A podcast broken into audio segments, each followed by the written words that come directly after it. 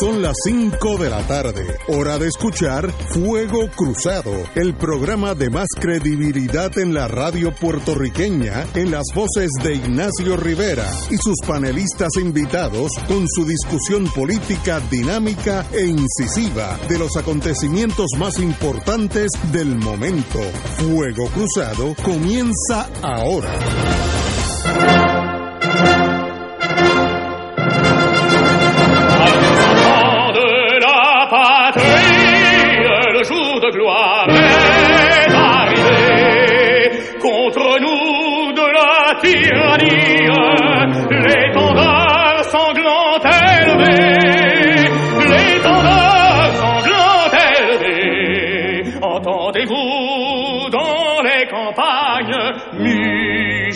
Ces farouches soldats, ils viennent jusque dans vos bras, égorger vos fils, vos compagnes, aux armes citoyens, formez vos bataillons, marchez, marchez,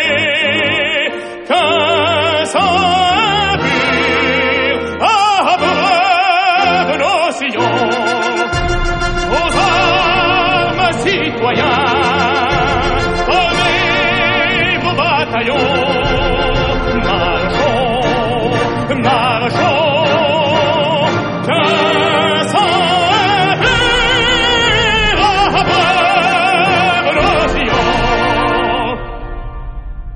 Amigos y amigas, obviamente, viva la Francia, todos los amigos franceses. En Puerto Rico. Tengo dos amigos, uno de los cuales estuvo en la Legión extranjera, eh, como, como en aquella queja terrible en Argelia. Nunca habla de eso, así que me imagino por lo que pasó. Pero la, el disco que acaban de oír es el himno de Francia, hoy es el Día de la Bastilla, cuando comenzó una revolución que cubrió el mundo entero en sus ideales de democracia, de representatividad, etcétera. Así que a los franceses hay que darle más profundo eh, honor en este día. Eh, fue una revolución sumamente sangrienta. Como dice la canción, levantemos la bandera ensangretada y la, y la sangre de los la sangre impura ah, alimentará nuestras fincas, nuestra tierra. Imagínate lo que están diciendo en el himno o sea, que no fue, como de... No fue una primaria de, Sí, exacto. una primaria demócrata. Fue, para, de verdad, cambió el mundo para bien y Francia hoy es de las primarias naciones del mundo, de las más bonitas, la gente más culta, más educada. Francia no tiene que dar, de, deberle nada a nadie y de verdad ha mantenido un curso de su soberanía eh, muy celosos de, su soberanía y así debe ser. Así que a todos los franceses, uno que está en el viejo San Juan, legionario, legionera, como él dice, pues mi más profundo respeto y, qué bonito que hay gente valiente que en un, en un momento dado se pusieron la vida en las, literalmente en las calles. Bueno, hoy, martes, tenemos Eduardo Lalo. Muy buenas, Eduardo. Muy buenas tardes, Ignacio. Y los profesores. Compañero. Alejandro Torres Rivera. Buenas tardes para ti, Ignacio, para Eduardo, para Julio, que siempre nos acompaña. Don Julio Muriente y también. para el público que escucha el programa, que es el componente principal de... Este es lo más importante. Y para aquello de la cosa emocional mía, que si no, pues no me puedo dormir bien. Esa, ese disco que oyeron del, del himno francés, pues el himno francés, pero cantado por la orquesta y por un cantante de la Legión extranjera francesa, por aquello de uno acostarse tranquilo por las noches. Esos son mi mundo, mi pequeño mundo, que ya es obsoleto, pero fue mi mundo. O sea que si fuera el equivalente estadounidense, los que cantaran, interpretaran el himno americano serían extranjeros entonces. Muy bien. Inmigrantes. No, tengo problema. Pero ahí estamos. Empezamos hoy. ¿Qué significa la Revolución Francesa? Vamos a empezar con Alejandro Torres Rivera. Bueno, pues yo tomé unas notas para poder discutir ese tema porque sabía que lo ibas a traer. Y yo creo que lo primero que hay que señalar es el carácter de clase que conlleva esa revolución. Eh, para que no nos equivoquemos, es una revolución esencialmente burguesa y es una revolución eh, que se inspira en una serie de filósofos y pensadores de la época entre los cuales está Voltaire, Rousseau, Montesquieu, Diderot, y que recoge el pensamiento más avanzado desde el punto de vista de valores republicanos de la época, que son valores que se dieron dentro de lo que se conoce como la ilustración y que ciertamente eh, avivó el fuego de ese proceso la experiencia que ya se había vivido en 1776 en Estados Unidos con la Declaración de la Independencia. Estamos hablando de una época donde básicamente el gobierno se dividía en tres estados principales, donde en el primer estado uno podía ubicar a la iglesia, en el segundo estado, en el segundo estamento a la nobleza y la monarquía, y en el tercer estamento una serie de agrupación eh, de gente que incluían burgueses, profesionales, artesanos, campesinos libres, y que entran en una línea de colisión primero por las condiciones económicas que pasaba Francia en aquel momento, y segundo dentro de un debate político cuando se convocan unos llamados estados generales, que es una especie de gobierno que convoca el rey ante la situación que tenía, donde se da un debate muy fuerte en el cual eh, los representantes del clero y de la nobleza quería que se votara eh, un voto por estamento, mientras que el sector que agrupaba, la burguesía, los profesionales, los artesanos campesinos libres, querían que fuera un voto por personas dentro de dicha asamblea a los fines de que si era por estamento, pues era dos contra uno, mientras si era un voto individual, pues había unas posibilidades mayores.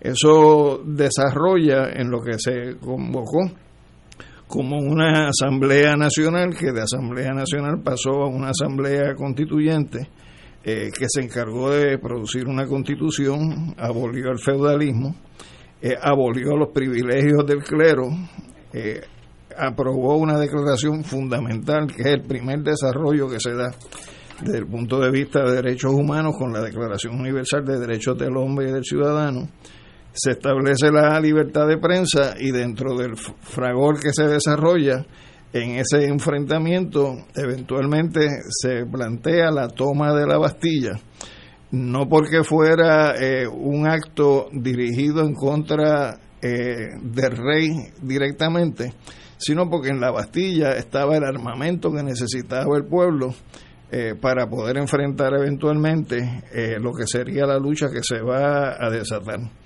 Es interesante además, Ignacio, eh, y no sé si estabas consciente de ese dato, que el concepto de lo que son las derechas y las izquierdas en la política que incluso hoy nosotros discutimos es por la posición en que se acomodaban la gente dentro de esa Asamblea Nacional que se eh, mueve hacia una Asamblea Constituyente donde la nobleza eh, se ocupaba de los asientos de la derecha mientras que el pueblo y la burguesía los jacobinos se, y los jacobinos se, ubicaban en la izquierda y de ahí es que viene el concepto de lo que son las izquierdas y la derecha. Eh, el resultado de ese proceso eh, termina en el año 1791 con una constitución que establece eh, la monarquía constitucional donde eventualmente al año siguiente pues ya se desata una división clara que lleva a que se abola la, a la abolición de la, de la monarquía, a la ejecución del rey y la reina y la creación de una convención nacional que es como se reestructuró el Estado francés a partir de ese momento. Ciertamente es un proceso que uno no lo puede ver meramente como la toma de la Bastilla, es un proceso que incluyó eh, una serie de elementos adicionales y que ciertamente sirvió como punto de referencia para el desarrollo de otros procesos revolucionarios, tanto a nivel europeo como incluso eh, también procesos revolucionarios que se dieron en las colonias españolas en la América Latina, dado que los valores republicanos que se inspiraron a través de la Revolución Francesa fueron valores que también fueron recogidos por los padres de las patrias latinoamericanas en la guerra de independencia que se desarrollan a partir del 1810. Es decir, que, que es un evento importante para los franceses, pero también es un evento importante para otros pueblos europeos y sobre todo para pueblos latinoamericanos. Profesor Muriente. Sí, el 14 de julio tiene de similar con el 4 de julio, que en ambos casos son puntos de partida. Mucha gente piensa, en el caso del 4 de julio, que ese día se hizo independiente Estados Unidos, ¿no? Se creó Estados Unidos.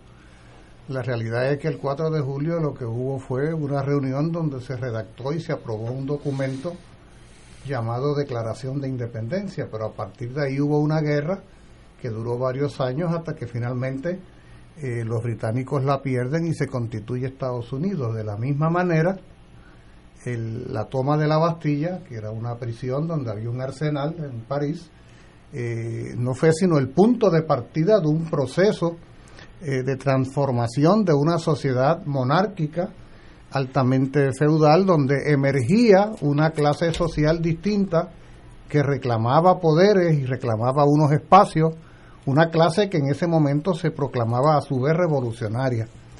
Y, debemos tener presente que 1789, que se sitúa, valga decir, muy cerca de 1776, a los puntos de que la Francia imperial, paradójicamente, la Francia de Luis XVI, fue decisiva en la victoria de la independencia de Estados Unidos en la medida en que el apoyo económico, político y militar de Francia a, a los independentistas de las 13 colonias hizo la diferencia.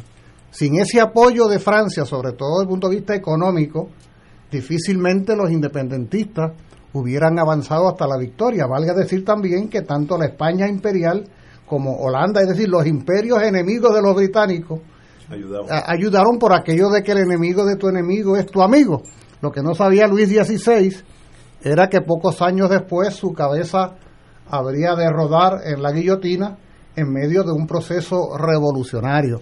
Ahora, esa revolución, la, de la que se inicia en 1789, así como la guerra de independencia de las 13 colonias sobre la cual los historiadores no se ponen de acuerdo sobre si fue guerra de independencia o revolución, valga decir, a su vez acontecen varias décadas después de que se ha dado una muy importante revolución, esta de tipo económico-social, que va a sentar las bases de los modelos económicos que habrán de prevalecer a partir de los procesos políticos que se dan en Francia y en Estados Unidos y en otras partes del mundo.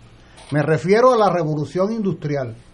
La revolución industrial que va a tener como escenario principal eh, el Reino Unido, Inglaterra, tiene de revolucionario precisamente la incorporación de formas nuevas de producir energía para la transformación de la materia prima en bienes, en riqueza. O sea, se está dando una revolución en las formas de producir riqueza. Ya no serán las formas artesanales, ya no será la fuerza de trabajo esclava o animal la principal fuente de energía, sino que el carbón, el vapor de agua, en principio serán la fuente y todo eso se volcará en unos lugares llamados fábricas, donde habrá unos aparatos llamados máquinas que se moverán a una velocidad nunca antes vista, eh, dirigidos por un personaje llamado Burgués, que es el dueño de esa fábrica, y donde habrán de trabajar unas personas que ya no serán campesinas ni serán artesanos, sino que serán obreros. Se está dando una revolución de la estructura socioeconómica, acompañado con el proceso ideológico que se volcará sobre Francia pocas décadas después. En otras palabras, en la segunda mitad del siglo XVIII estamos asistiendo al nacimiento y al fortalecimiento de lo que vamos a conocer como el sistema capitalista de producción. Y serán estas tres revoluciones o estos tres procesos de transformación el fundamento, la base, la zapata de lo que en el siglo XIX será la consolidación del capitalismo moderno hasta nuestros días. O sea, nosotros hoy, en 2020, estamos viviendo las consecuencias económicas, políticas, sociales, ideológicas y culturales de lo que aconteció hace poco más de 200 años. Permítame terminar diciendo, así como tú planteabas, Alejandro, de dónde que sale eso de ser de izquierda o de derecha, es importante que tanto en los documentos independentistas de las 13 colonias como en las consignas principales de los revolucionarios de París, hay un concepto que va a ser de veras revolucionario y que hasta entonces era impensable que se planteara porque simplemente la vida no, no se concebía de esa manera. Un concepto que quizá para nosotros hoy pareciera la cosa más normal y obligada del mundo, que es el concepto de igualdad. El concepto de igualdad forma parte de las consignas principales de los revolucionarios franceses, igualdad, fraternidad, eh, libertad. O sea, ¿por qué? Porque las sociedades constituidas hasta ese momento, si algo eran explícitamente, ah, legalmente, estatutariamente, eran desiguales. O sea, un noble era de la manera más normal del mundo superior a un campesino, a un trabajador, a un artesano. Por lo tanto, fíjate cómo la burguesía francesa eh, reivindica, como lo habían hecho antes los documentos constitutivos de, de la guerra de independencia de las tres colonias, la idea de la igualdad como aspiración. Eso no quiere decir que los oligarcas de las trece colonias, blancos, ricos, esclavistas, o los burgueses franceses, eh, iban a implementar una igualdad como la conocemos nosotros hoy. Para nada en la vida. Por eso es que después ese himno que escuchábamos nosotros aquí, hace un momento, que fue utilizado por los revolucionarios de la primera mitad del siglo XIX, terminó siendo desacreditado y a la mitad del siglo XIX surgen otras fuerzas políticas al calor del manifiesto comunista de Carlos Marx y Federico Engel y va a surgir más adelante la internacional como la canción, como la canción de los revolucionarios. Pero lo que está sucediendo en ese momento, sin lugar a dudas, que supone la transformación de la realidad planetaria. Y el punto de partida fueron la revolución industrial, la guerra de independencia de las trece colonias y la revolución francesa. Tenemos que una pausa, regresamos con el compañero Eduardo Lado. Fuego Cruzado está contigo en todo Puerto Rico.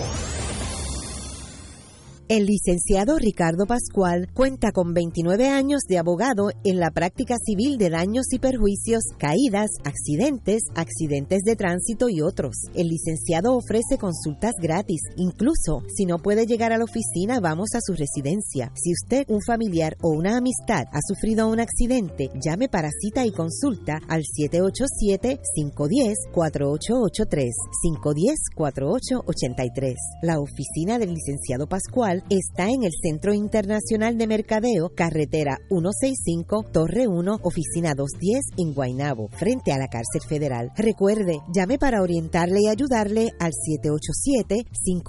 787-510-4883, 510-4883. 2.6 millones de autos en Puerto Rico, algunos de ellos con desperfectos.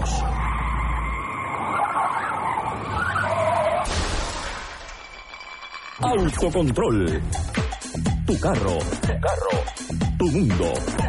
Lunes a viernes a las 11 de la mañana por Radio Paz 810 AM. Los partidos tradicionales deciden quiénes serán sus candidatos y el programa de análisis noticioso con la perspectiva más certera del ambiente electoral nacional te trae su tradicional especial del día de primarias. Sintoniza Fuego Cruzado el 9 de agosto desde las 3 de la tarde y entérate primero que nadie de las tendencias en los colegios electorales y el resultado oficial de las votaciones. Únete a Radio Paz 810 AM y la cadena oficial de Fuego Cruzado el domingo 9 de agosto desde las 3 de la tarde para el especial del día de primarias.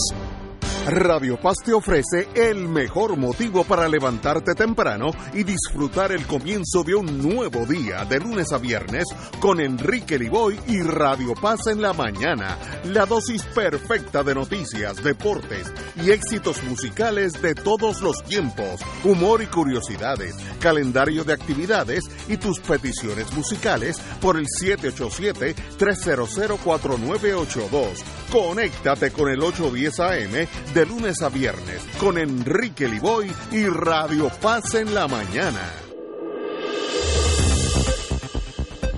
Y ahora continúa Fuego Cruzado.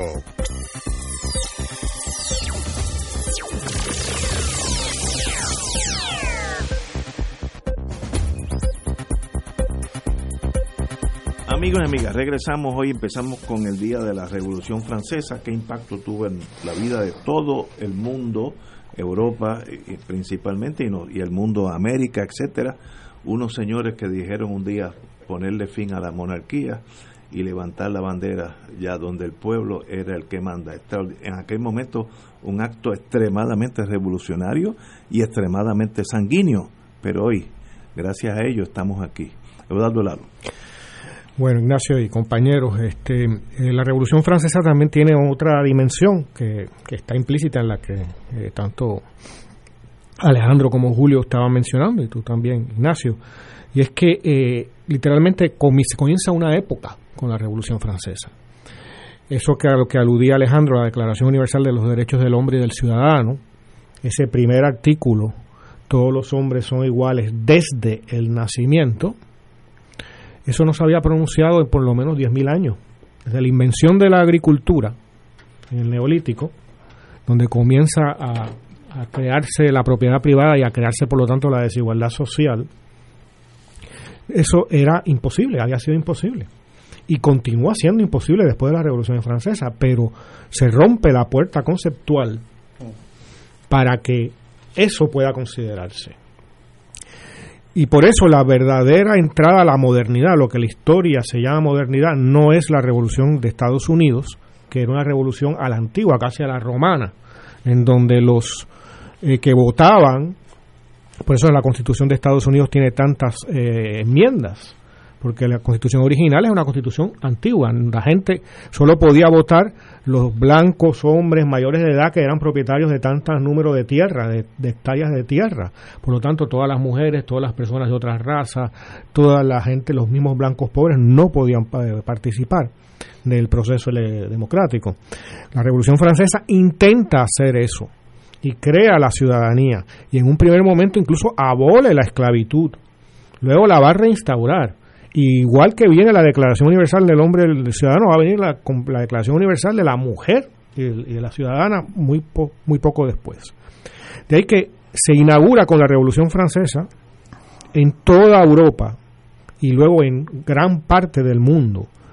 Por supuesto, con adelantos y retrocesos. Asimismo ocurrió en la misma Francia, porque se reinstaura la monarquía y, Napoleón se hace llamar, ¿no? Viene de la Revolución Francesa y acaba haciéndose nombrar emperador, ¿no? Este, pero con adelantos y retrocesos se cree, se, comienza un periodo en donde progresivamente resulta imposible ya proponer la desigualdad, ¿no? Como un hecho natural y en donde poco a poco y por gran parte de ese periodo moderno, por lo menos en ciertas áreas del mundo, pareció que funcionaba. En el siglo XX, ¿no? Cada generación, en las primeras partes del siglo, por lo menos, por lo menos hasta los años 70, 80, era más rica que la anterior, tenía más educación que la anterior, en la mayor parte de las sociedades europeas. En algunas como por ejemplo las sociedades escandinavas, en la misma sociedad francesa, en donde la calidad de vida del ciudadano era sustancial, no perfecta, por supuesto, con problemas, con lo que fuera.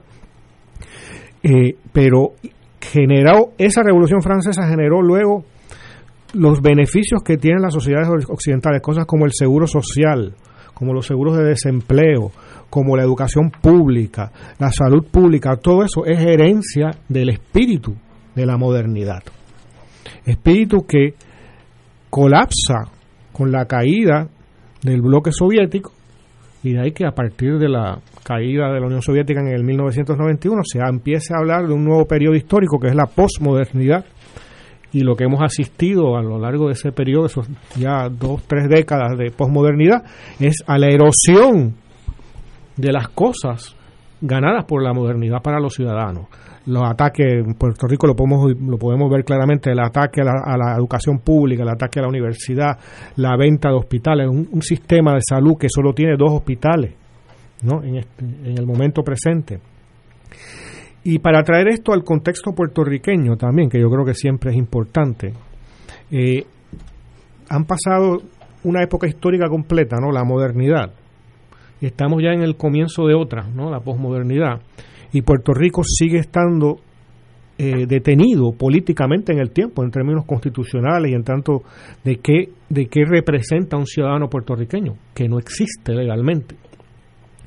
Y en ese sentido, Puerto Rico continúa como un fósil político vivo, ¿no? como una especie de especie que no se ha, la evolución no ha transformado, que se ha quedado en una especie de limbo eh, evolutivo y en donde al momento presente en Puerto Rico, eh, si se hace un contrato, el gobierno un contrato de creo que es de más de, no sé de cuánto es exactamente, 100 mil dólares o algo así, tiene que pasarlo por la Junta eh, para que se lo aprueben, tiene tutores en casi todas las áreas, en salud, en educación, en la policía, ¿no? síndicos que, que observan, una Junta de Control Fiscal, y es una nacionalidad que no ha podido llegar a una expresión plena de su condición ciudadana, que es, en el fondo, lo que buscaba la modernidad. Y em, yo les comentaba antes de comenzar el programa aquí a los compañeros de que yo corro bicicleta con cierta frecuencia y, estaba eh, por las áreas del condado y todo eso, y uno ve ahí eh, a los aristócratas aparentemente y a la plebe puertorriqueña, ¿no? La plebe nosotros usando las mascarillas y los turistas, que en un por ciento elevadísimo serán estadounidenses, violando la ley impunemente porque eh, ningún policía se le acerca a, a cuestionarle su comportamiento. En el viejo San Juan es exactamente así. Entonces, eh, estamos en un, en un mundo premoderno. No hablemos ya de posmodernidad. Puerto Rico, en aspectos políticos, es un mundo premoderno. El Puerto Rico de 1750 a nivel político es muy parecido al Puerto Rico del 2020 en su estructura política. ¿no? Y en ese sentido somos un fósil vivo, un fósil político vivo. Extraordinario. Señores, tenemos que una pausa, vamos a regresar, vamos a retrotraernos al domingo, donde muchos puertorriqueños fueron a elegir su candidato a la contienda norteamericana de noviembre 3, aunque Trump se refirió y dijo que era noviembre 8, lo corrijo, no vaya noviembre 8 a votar porque ya pasó la elección, es el 3, señor presidente. Vamos a una pausa. Fuego Cruzado está contigo en todo Puerto Rico. AESA, la pequeña gigante, te invita a sintonizar su espacio radial AESA Informa todos los jueves a las 4 y 30 pm. Se estará ofreciendo información relevante a los pensionados y jubilados de Puerto Rico. Te esperamos AESA Imparable, auspiciado por MMM Alianza. En Radio Paz 810 AM agradecemos las contribuciones de nuestros oyentes recibidas a través de ATH Móvil durante esta larga cuarentena, que nos ha permitido mantenernos en el aire a pesar de la difícil situación económica que nos ha golpeado duramente. Permanecemos a flote, pero cada vez es más cuesta arriba la misión de seguir operando este ministerio radial al servicio de nuestros hermanos en la fe y nuestra iglesia. Ahora más que nunca necesitamos de tu solidaridad. Entrando a la aplicación ATH móvil de la siguiente manera. Paso número 1, marca Pay Business. Paso 2, busca Radio Paz 810. Número 3, escribe la cantidad del donativo. Y número 4, presiona enviar. Muchas gracias por tu ayuda y mil bendiciones ahora y siempre. No puedes perderte de martes a viernes de 9 a 10 de la mañana por Radio Paz 810 AM, tu programa favorito. De todo un poco con Manolo Almeida y su grupo. Salud, motivación, cultura, farándula y más. ¡Estamos vivos!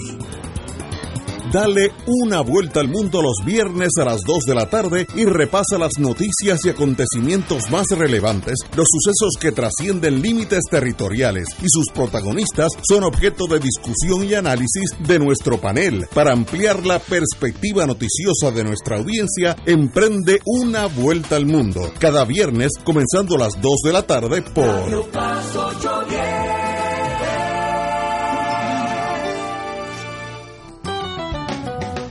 Escucha los sábados a las 5 de la tarde para servirte un programa del Colegio de Profesionales del Trabajo Social de Puerto Rico con los temas de interés a la comunidad.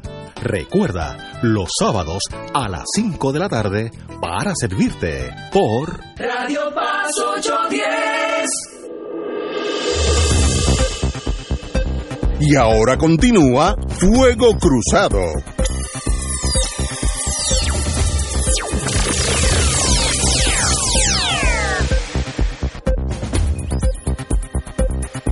Regresamos antes de pasar a la votación este domingo. No creo que ninguno de ustedes fueron, pero vamos a pasar lista ahorita. Pero Eh, todos estamos emocionados con los resultados. Doctor Muriento, ¿usted tiene algo del tema anterior? Sí, yo, mm, puntualizar en un par de asuntos. Uno, la Revolución Francesa ocurre en ese tiempo de arranque de la modernidad que tú mencionabas, Eduardo, que, que a su vez es- son los tiempos donde comienza a haber una concepción materialista de la vida, eso que luego vamos a denominar como una concepción científica de la vida, donde eh, la, la iglesia va a dejar de ser el centro alrededor del cual gira todo lo que es el conocimiento, las ideas, la cultura. Por eso los monasterios eran los grandes centros del desarrollo de la cultura. Eh, proceso que históricamente va a arrancar, de- así por mencionar un, dato específico, en la figura de Galileo Galilei, cuando cuestiona precisamente ese origen pretendidamente religioso de la vida y las cosas. Y por eso la Revolución Francesa se va a distinguir por ser una revolución eh, antirreligiosa. Eh, de hecho, los templos eran convertidos en escuelas, en centros comunales. Notre Dame le hicieron un establo. Eh, no, imagínate tú. Eh, eh, eh, de manera que ese es un elemento histórico, no es solo francés, es el momento histórico porque el siglo XVIII es el siglo del iluminismo, de la enciclopedia, de la ilustración. Eso por un lado. Por otro lado, no podemos olvidar que Haití, el Haití de la monarquía de Luis XVI, era la colonia más próspera, eh, de gran producción azucarera, y los haitianos, eh, recuerden ustedes que Haití es, una colonia de población eh, principalmente de descendencia africana, negra, esclava, y suenan los cañones en la revolución, se habla de igualdad y allá fueron a parar los haitianos a la Asamblea Nacional, tocan la puerta y les dicen, señores, aquí venimos a buscar nuestra tajada de igualdad. Y la muy republicana y revolucionaria Asamblea Nacional les dijo, señores, ustedes antes eran colonia de la monarquía y ahora van a ser colonia de la república, así que váyanse tranquilos a su isla ya, que van a seguir sometidos a nosotros. Y dos años después de la toma de la Bastilla, se levanta el pueblo haitiano el año 1791 contra la República, para vergüenza de la República. Contra la burguesía que controlaba la República. Bueno, co- contra la República burguesa. ¿eh? Ese proceso, ese proceso avanza y el primero de enero de 1804 se va a proclamar la República de Haití, luego de haber derrotado entre los haitianos y las enfermedades, nada menos que al general Leclerc, que era cuñado del emperador, porque Napoleón, entonces la guerra comenzó contra la República y terminó contra el imperio. ¿ah? Y así surge la primera nación latinoamericana eh, de la historia y la segunda en América luego de Estados Unidos y antillana y caribeña y la primera república de población mayoritariamente de descendencia africana esclava. Ese hecho histórico es bien importante eh, que lo tengamos que lo tengamos presente y finalmente no perder de vista que así como sucedió con Estados Unidos que tiene a su haber haber sido el primer levantamiento armado anticolonial victorioso de esa nación que surge, eh, va a aparecer una potencia expansionista imperialista hasta el día de hoy, renegando de los principios mismos que le dieron vida a aquel país en su día, y de esa misma forma de la Francia republicana surgirá una Francia imperialista con posesiones coloniales en África, la- el tema de Argelia es un tema terrible, eh, Indochina, Vietnam, Laos, Campuchea, en el Caribe, Martinica, Guadalupe, la Guayana, eh, en fin, que Francia, la Francia moderna, es como lo es Estados Unidos, como lo es Reino Unido, potencia imperialista moderna. Entonces es curioso, ¿no? Eh, eh, más que curioso, es interesante, es, es revelador el contraste entre la relevancia histórica de aquellos hechos que hoy recordamos, el de la toma de la Bastilla, con cómo esa es de ahí surgen unas potencias imperialistas que luego se reparten el planeta y que siguen siendo eh, teniendo esa influencia enorme en, el mundo del año 2020.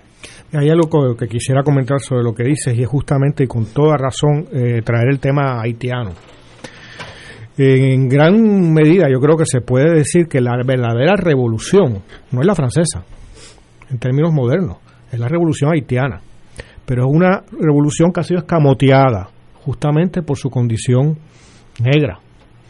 Hay un libro fundamental de una autora que se llama Susan Moller Ross, Hegel y Haití.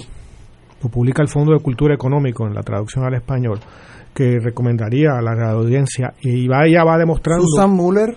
Muller Ross. Ross. Estoy tomando nota. Eh, que este cómo, cómo la, las, los logros de la revolución haitiana no se invisibilizan no de la conciencia occidental se borra completamente. En Europa no existe lo que pasó en, Haití.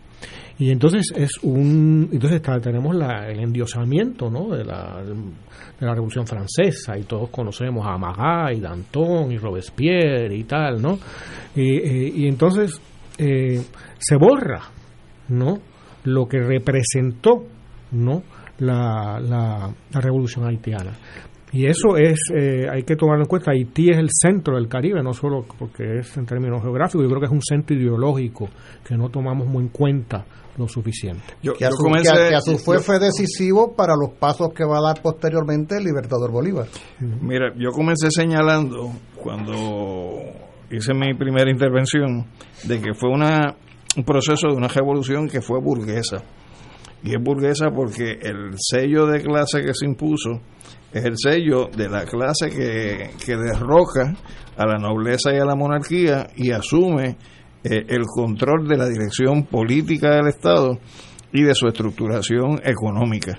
Y que se ha mantenido hasta el día de hoy ahí, lo que no quita que en el proceso revolucionario se dieran una serie de impulsos que siguen siendo fundamentales porque por ejemplo de esa declaración de los derechos del hombre y del ciudadano nace la primera generación de los derechos humanos que hoy conocemos, que ya ha tenido distintas transformaciones con el paso de los años, pero su génesis estuvo allí y como señaló Eduardo, dispuso que los seres humanos nacían libres e iguales en derechos y que las distinciones sociales solo podían fundarse en la utilidad común y proclamó como derechos fundamentales la libertad, la propiedad, la seguridad, la resistencia a la opresión, pero sobre todo adelantó un concepto que hasta ese momento que se había elaborado en el siglo XVII por Juan Bodino, que era el concepto de la soberanía, donde Juan Bodino planteaba que por encima del príncipe solamente podía estar Dios. La Revolución Francesa trastoca ese concepto del príncipe porque es una revolución antimonárquica en contra de la nobleza, señalando que por encima del pueblo como soberano no puede haber nadie.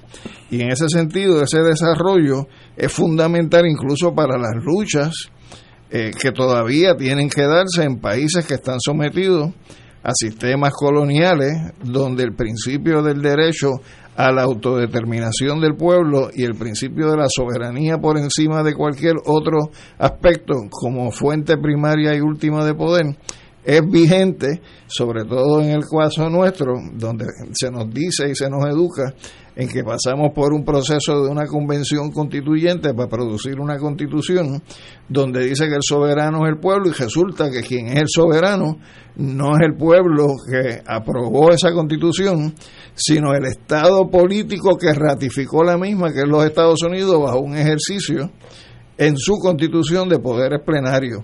Entonces, en ese sentido, ese debate sobre la soberanía es un debate que sigue siendo vigente en Puerto Rico en estos momentos. Y finalmente quería señalar que en esa Declaración Universal de Derechos eh, del hombre y del ciudadano, se consignan además, Ignacio, una serie de principios que en el caso de tu oficio y el mío, que es la abogacía, siguen siendo eh, principios vigentes, como es el que eh, las penas deben ser estrictas y necesarias y que no puede haber castigo si no hay una ley previa que configure el delito, la presunción de inocencia, que nadie debe ser incomodado por opiniones, incluyendo las religiosas, siempre que no perturbe el orden público, y afirma la libre comunicación de pensamientos y opiniones, así como el derecho de expresión hablada e impresa, y a no ser privado de la propiedad sin una necesidad y sin indemnización,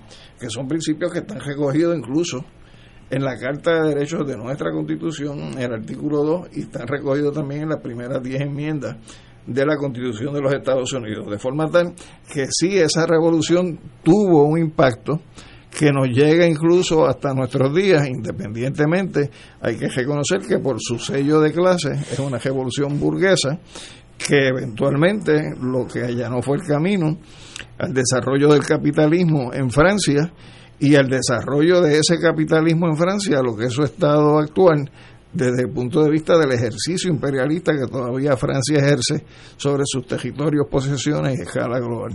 Oye, fue la declaración del hombre y el ciudadano, no de la mujer y la ciudadana. Que conste.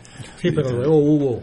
Por eso, no, no, pero que cada cosa tiene su momento histórico. es, que, también en ese, momento, en ese momento, esa es la forma. Por eso lo que, se hablaba. Incluso tú vas a los escritos de Hostos, va a encontrar que siempre se refiere al hombre, no dice al ser humano. que si no lo comento, cuando salgamos de aquí a las 7 podría haber allá afuera una manifestación de Pero no, yo, yo creo que, eso es de alguna manera caricaturizar el punto, porque yo creo que lo fundamental es afirmar la importancia que tiene eso como evento histórico, que lo estamos jugando a más de 200 años de distancia. Muy bien.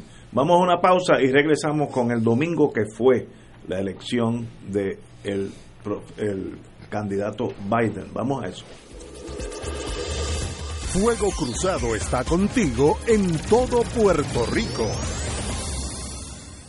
El licenciado Ricardo Pascual cuenta con 29 años de abogado en la práctica civil de daños y perjuicios, caídas, accidentes, accidentes de tránsito y otros. El licenciado ofrece consultas gratis, incluso si no puede llegar a la oficina, vamos a su residencia. Si usted, un familiar o una amistad ha sufrido un accidente, llame para cita y consulta al 787-510-4883, 510-4883. La oficina del licenciado Pascual está en el Centro Internacional de Mercadeo, carretera 165, Torre 1, oficina 210 en Guaynabo, frente a la cárcel federal. Recuerde, llame para orientarle y ayudarle al 787-510-4883, 510-4883. En Oro 92.5 FM, Radio Paz 810 y el Canal 13 estamos trabajando a tono con la emergencia que en estos momentos está viviendo Puerto Rico. Estamos ofreciendo nuestros servicios al máximo con el personal disponible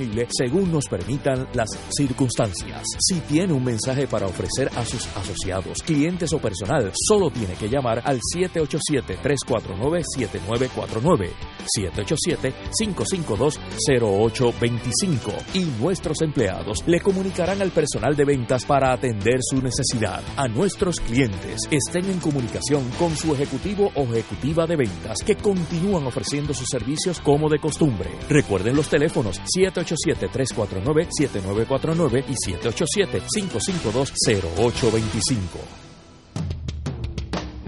Todos los jueves Radio Paz y la Administración del Seguro Social te ofrecen un espacio informativo para orientarte y aclarar tus dudas sobre los derechos, requisitos y obligaciones para poder disfrutar de sus beneficios. Plantea tus preguntas por el 787-300-4982 y conoce antes que nadie los detalles concernientes a cambios y nuevas regulaciones, escuchando todo sobre Seguro Social con Víctor Rodríguez los jueves de 2 a 3 de la tarde por Radio Paz 810. Fuego Cruzado, el programa de más credibilidad en la radio puertorriqueña, es ahora la tribuna abierta de análisis noticioso, con diversas perspectivas que exploran el trasfondo de lo que acontece a diario y cómo nos afecta. Escucha Ignacio Rivera y sus panelistas invitados de lunes a viernes en Fuego Cruzado en transmisión diferida a las 10 de la noche por Oro 92.5 FM. Y ahora continúa Fuego Cruzado.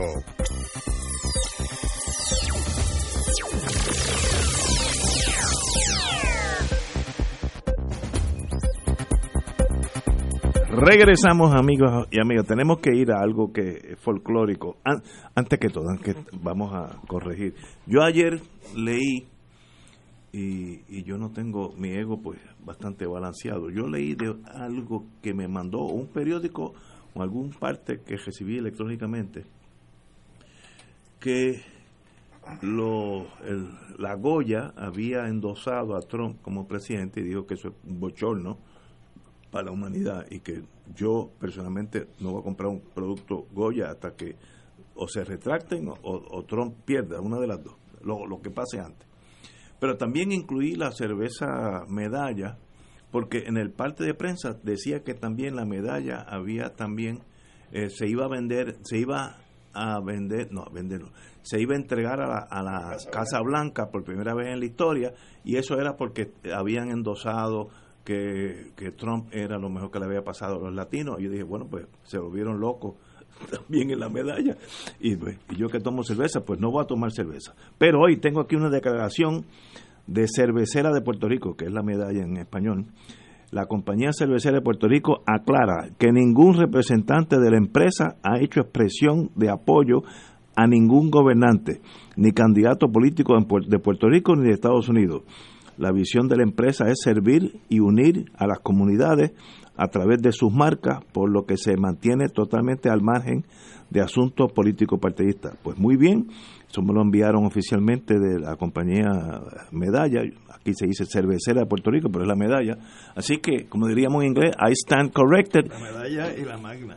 Y la magna, que es muy buena. ¿Cuántas cajas acompañan esa nota? Esa idea me la dio aquí Willy en los controles. Me dice, oye, pero, pero por lo menos una cajita. No, pero yo corrijo mi error de ayer. Lo leí de la prensa, no, no es que me lo inventé. Algo me llegó escrito, pero como hay tantas cosas que llegan por los medios electrónicos que son embustes, pues lo de Goya sí, porque vi que el señor Unanue, el nieto de Franco Unanue, quien conocí, se reiteró que dijo que sí, la verdad. Bueno, muy bien derecho tiene, pero yo también tengo derecho a no comprar ningún producto Goya. Pero no aplica la cerveza medalla y la magna, que es muy buena de paso. Así que estamos stand corrected. Eh, señores, vamos al, al domingo que fue. Eh, Te doy las estadísticas. Hay un análisis exhaustivo aquí. Eh. El domingo fue... Lloraste mucho. ¿De emoción? De verdad. Lo considero pero es como es como un chiste. De alegría es como algo que es hasta funny la palabra que algo que uno no puede cogerlo con las manos porque le resbala. Hoy es martes el domingo te estás riendo continuamente. No no este los, puertorriqueños salieron en más a votar por su candidato George Biden. sentido bien peyorativo ¿verdad? sí sí no y lo es lo es lo digo esto es una ridiculez. Eh, salieron en masa o sea que si te lo hubieran contado, tú no lo hubieras No, no, no. Si me dicen que eso pasó en Paraguay, digo, embuste, no, eso en Paraguay. fíjate, esta es una cosa, una respuesta para la pregunta que tú haces constantemente, ¿por qué doña Yuya sigue votando por Sí, sí, sí. Pues doña creo que aquí hay un comienzo de respuesta. No fueron muchas doña Yuya, pero fueron a votar unos seis mil y pico de personas, que es una un turnout eh, grandísimo. irrelevante y, estadísticamente. No, literalmente no fueron porque fueron menos de la mitad de eso de lo que fueron. realmente de eso fueron la mitad mejor déjame dar la estadística Eduardo tiene que, un análisis científico como es funny pues se me hace difícil analizarlo el sábado, digo, el domingo fueron las primarias, primarias del Partido Demócrata en Puerto Rico. De los Estados Unidos. claro, de los Estados Unidos. Y que, que, ¿no? Que, mucha gente les toma, le da gran importancia. Y los resultados fueron los siguientes. Votaron 6.892 personas. Hubo 6.892 electores. Vamos a poner 6.800. Hace cuatro años, en las primarias del Partido Demócrata, esa la misma. Lo mismo, sí. Votaron 89.690 electores, lo cual me parece muy bajo también, tomando en cuenta que se vota en las elecciones. Casi un millón. Eh, sí, un poco más.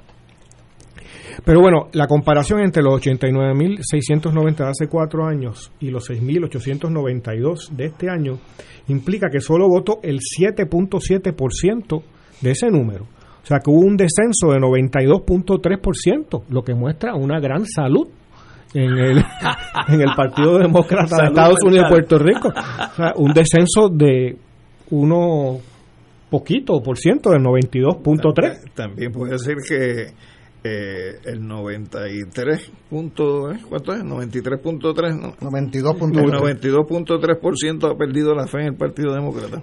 Puede ser, pero siguen fuertes, siguen Eh. fuertes.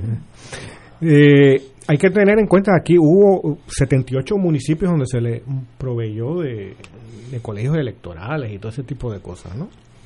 Eh, o sea, casi hubo más municipios que votantes, pero pero lo que es más inquietante es que de los 6.892, la mayoría de ellos, es decir, 3.377, Más de la mitad. no salieron a votar ayer, el domingo. Porque Fueron, estaba, fueron a buscarlo. eh, no, realmente solo votaron 3.258 en los 78 municipios. Lo- los otros fueron a buscarlo donde estaban viviendo. Sí, pues los otros no podían salir de su casa. Eran prisioneros. Eran prisioneros. Que, es, es- es O que sea todo- que más del 50% de los que votaron son Presos. confinados. Es la primera elección en Puerto Rico donde gana el partido de los que ir a presos. buscar a su casa. Es la primera elección donde ganan los alguien- presos en Puerto Rico. Si eso se dice en Francia, ¿alguien creerá que es verdad? Que la Esto- ficción sí, no, la supera ficción. la, digo, la No, realidad no, no. supera la ficción Sí. en Puerto Rico. Yo nunca había oído que en algún lugar del planeta pudo haber, haber ocurrido algo así. No, no, no. Pero bueno, no, Pero espérate, bueno, qué todavía bueno aquí- que, que tu edad por fin tuviste la experiencia. No, no, no, esto es, esto es inaudito. Pero todavía no acaba la cosa porque aquí hay que calcular. Entonces, en esa costumbre que tiene la administración gubernamental puertorriqueña, que uno no sabe nunca, la matemática es una ciencia precisa excepto en Puerto Rico. Aquí uno se levanta y ve la- los, los, los conta- los contagiados del virus. 200 no sé cuánto seguro y 200 no sé cuánto quizás. O sea, eso como se lee 500 25 o, o 200. entonces, ah, es, es- es siempre esa cuestión indeterminada. Pues lo mismo pasó aquí porque el, costo más bajo de eh, la primaria es de, según el gobierno, de 713 mil dólares. Pero también yo he escuchado de un millón de dólares y también de un millón doscientos mil dólares. Por lo menos en los medios de comunicación eso Es sobre un millón. De eso no hay duda. Si cogemos los 713 mil, que es lo más bajo, eso quiere decir que cada voto, es decir, cada uno de los 6.892 votos le costó al gobierno de Puerto Rico, O sea, al pueblo de Puerto al Rico. pueblo de Puerto Rico, 103 dólares con 45 centavos. Cada voto. Cada voto. O sea que prácticamente esto hubiéramos podido, el gobierno de Puerto Rico, dar una ayuda por el coronavirus, porque lo divides un poquito más y por lo menos le llega a uno 10 pesos. ¿No? 103 dólares con 45 centavos. Y no solo eso, sino que hemos hecho el semejante absurdo. Solo votó el 0.2% del electorado. Cero, es decir, 2%, perdón, punto, punto 2%, 0.02. 0. punto- no, 0.2. No, 0.2. O sea, el punto 2% de un por ciento Wow. de, de, del electorado. O sea, no llegó al 1%. No, pues llegó Una una, décima, quinta, una parte quinta parte. Del 1%. del 1% del electorado inscrito, no de todos los puertorriqueños. Entonces Claro. sería el, bueno, el 0.05%. Eh, esto es sencillamente inaudito.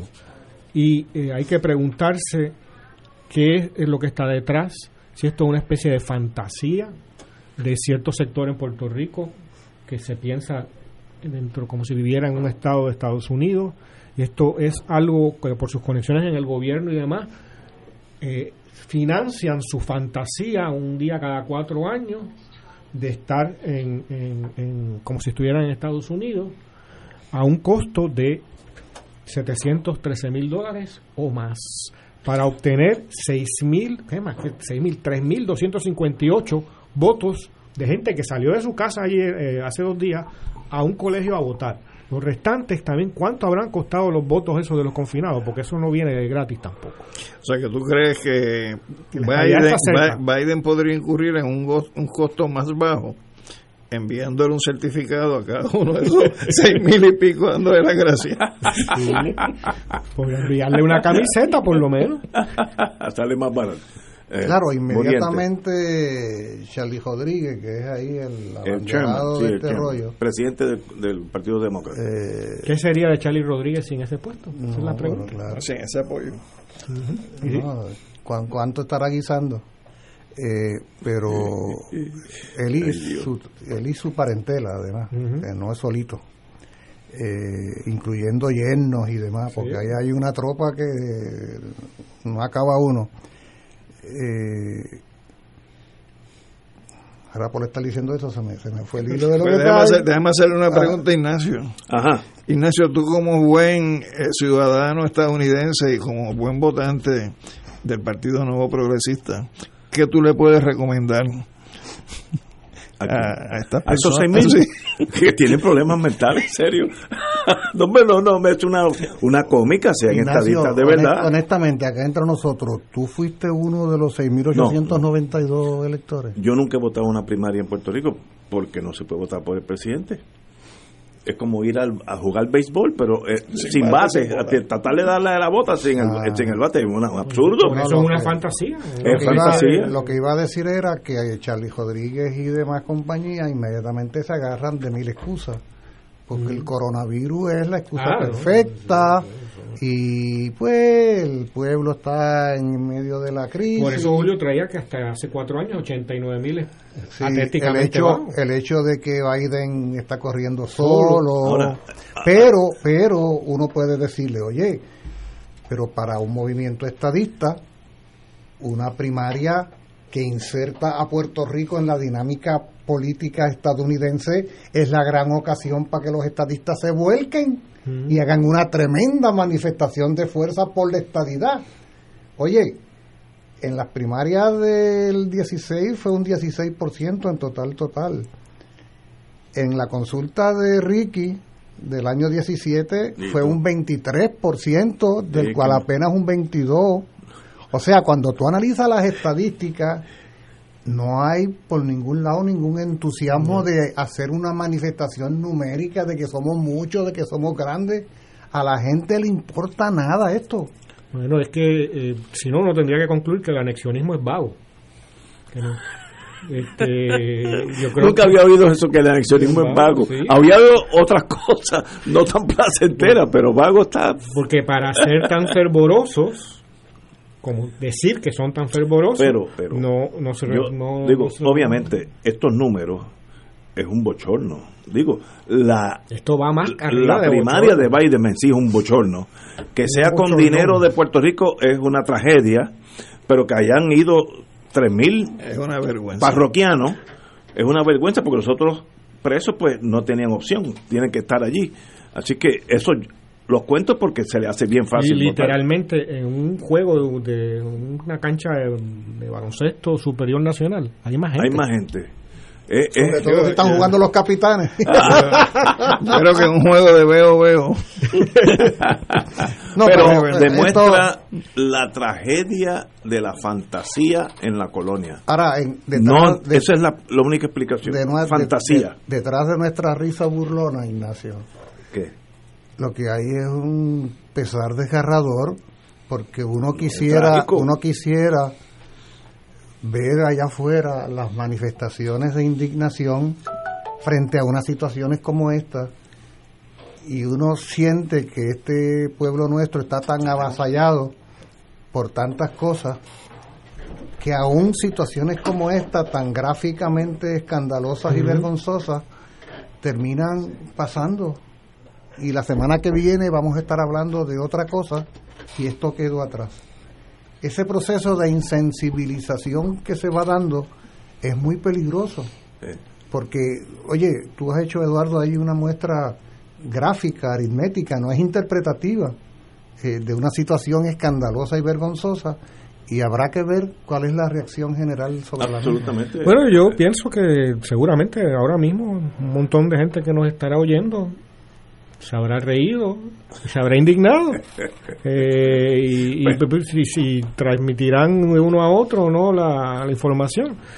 Lo que pasa es que hay que pensar que la mayor parte de los medios de comunicación en Puerto Rico son cómplices del bipartidismo, donde esto se, se dice, pero no se, se profundiza mucho, ¿no?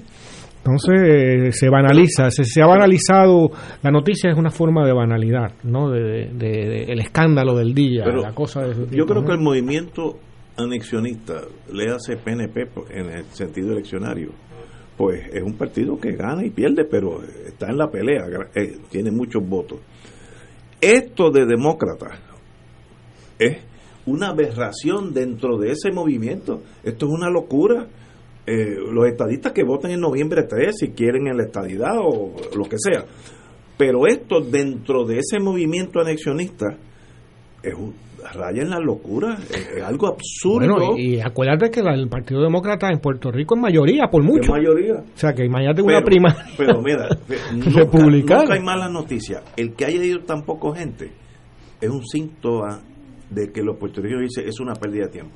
Y eso, eso es saludable para No. nosotros. Qué bueno. Esto fue el domingo. El domingo. Una encuesta que podría hacerse es cuántos estadistas participaron en la primaria demócrata vis a vis cuántos pro estadidad estaban en las playas el 4 de El 99 a 1. Ay, olvidaba otro dato, hubo 120 votos en blanco. Eso y, sí que y ayuda. 31 creo Mira. Que, que dañaron la papeleta. Molestarse para tirarlo en blanco, eh, eh, ese sí que necesita ayuda. Tenemos que ir a una pausa, amigos. Son las 6 y 2 de la, de la tarde. Fuego Cruzado está contigo en todo Puerto Rico.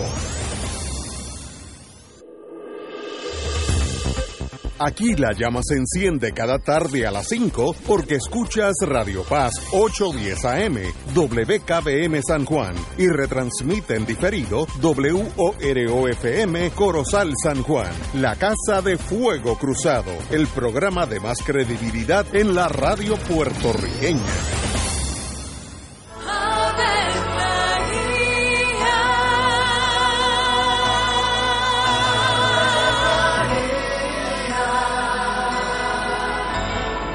El ángel del Señor anunció a María. Y ella concibió por obra del Espíritu Santo. Dios te salve María, llena eres de gracia, el Señor es contigo. Bendita tú eres entre todas las mujeres, y bendito es el fruto de tu vientre Jesús. Santa María, Madre de Dios, ruega por nosotros pecadores, ahora y en la hora de nuestra muerte. Amén. He aquí la esclava del Señor. Hágase en mí según tu palabra. Dios te salve María, llena eres de gracia, el Señor es contigo. Bendita tú eres entre todas las mujeres, y bendito es el fruto de tu vientre Jesús. Santa María, Madre de Dios, ruega por nosotros pecadores, ahora y en la hora de nuestra muerte. Amén. Y el Verbo se hizo carne. Y habitó entre nosotros. Dios te salve María, llena eres de gracia, el Señor es contigo. Bendita tú eres entre todas las mujeres, y bendito es el fruto de tu vientre Jesús. Santa María, Madre de Dios, ruega por nosotros Ruega por nosotros, Santa Madre de Dios. Para que seamos dignos de alcanzar las promesas de nuestro Señor Jesucristo. Oremos. Derrama, Señor, tu gracia sobre nosotros, que por el anuncio del ángel hemos conocido la encarnación de tu Hijo, para que lleguemos por su pasión y su cruz a la gloria de la resurrección, por Jesucristo nuestro Señor. Amén. Gloria al Padre, al Hijo y al Espíritu Santo. Como era en un principio, ahora y siempre, por los siglos de los siglos. Amén. Ser rotario es dar de sí, con amplitud, sin anhelo de recompensa del cielo, antes de pensar en sí. Mensaje del Club Rotario de Río Piedras. Y ahora continúa Fuego Cruzado.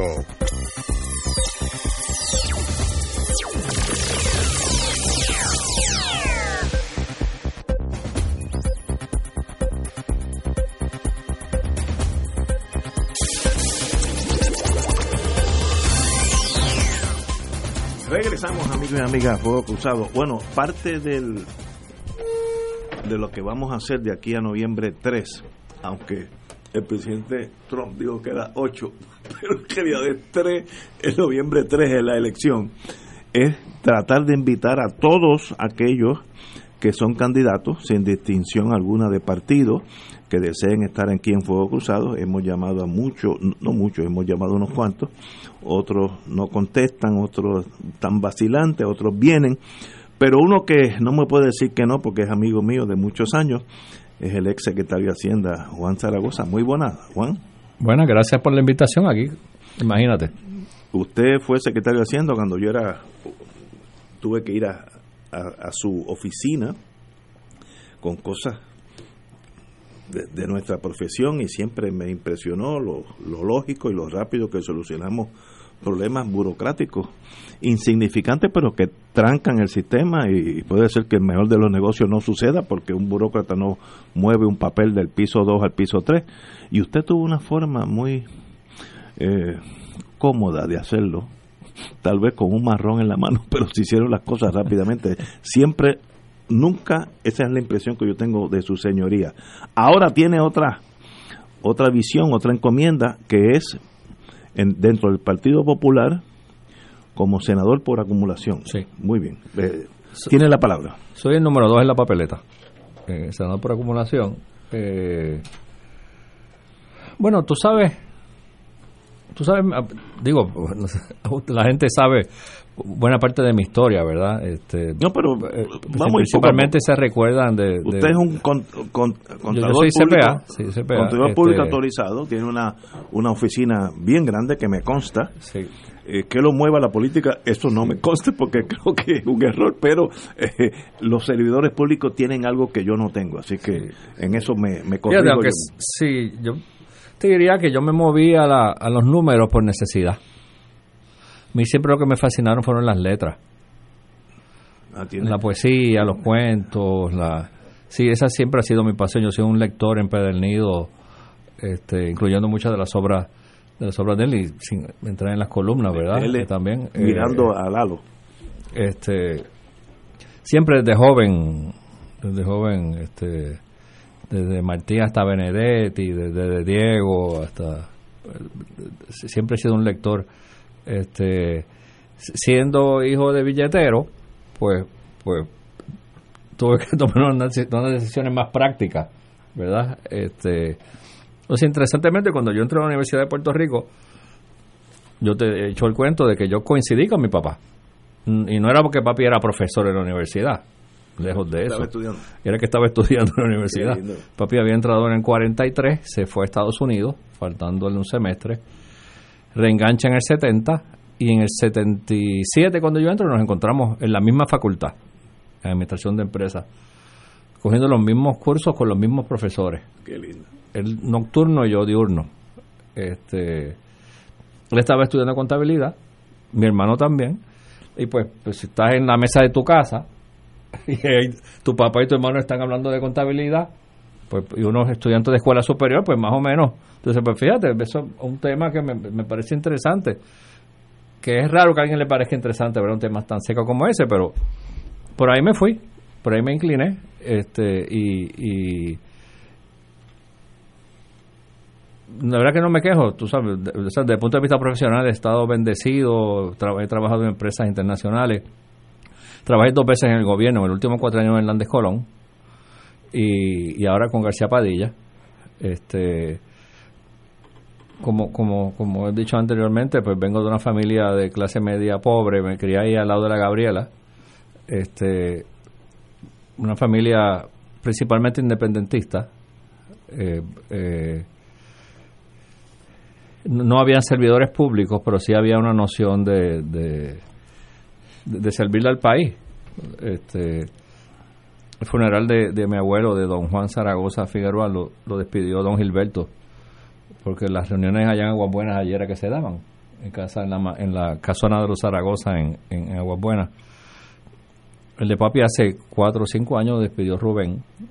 Eh, o sea, me crié siempre con una noción, ¿verdad?, de, de, de servirle al país, de que el país era importante y de que este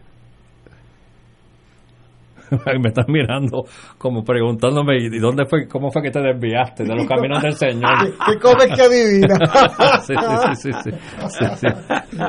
hoy hoy usted va a primaria, no, Sí, estoy en primaria, estoy en Va a primaria. primaria eh, 9 de agosto.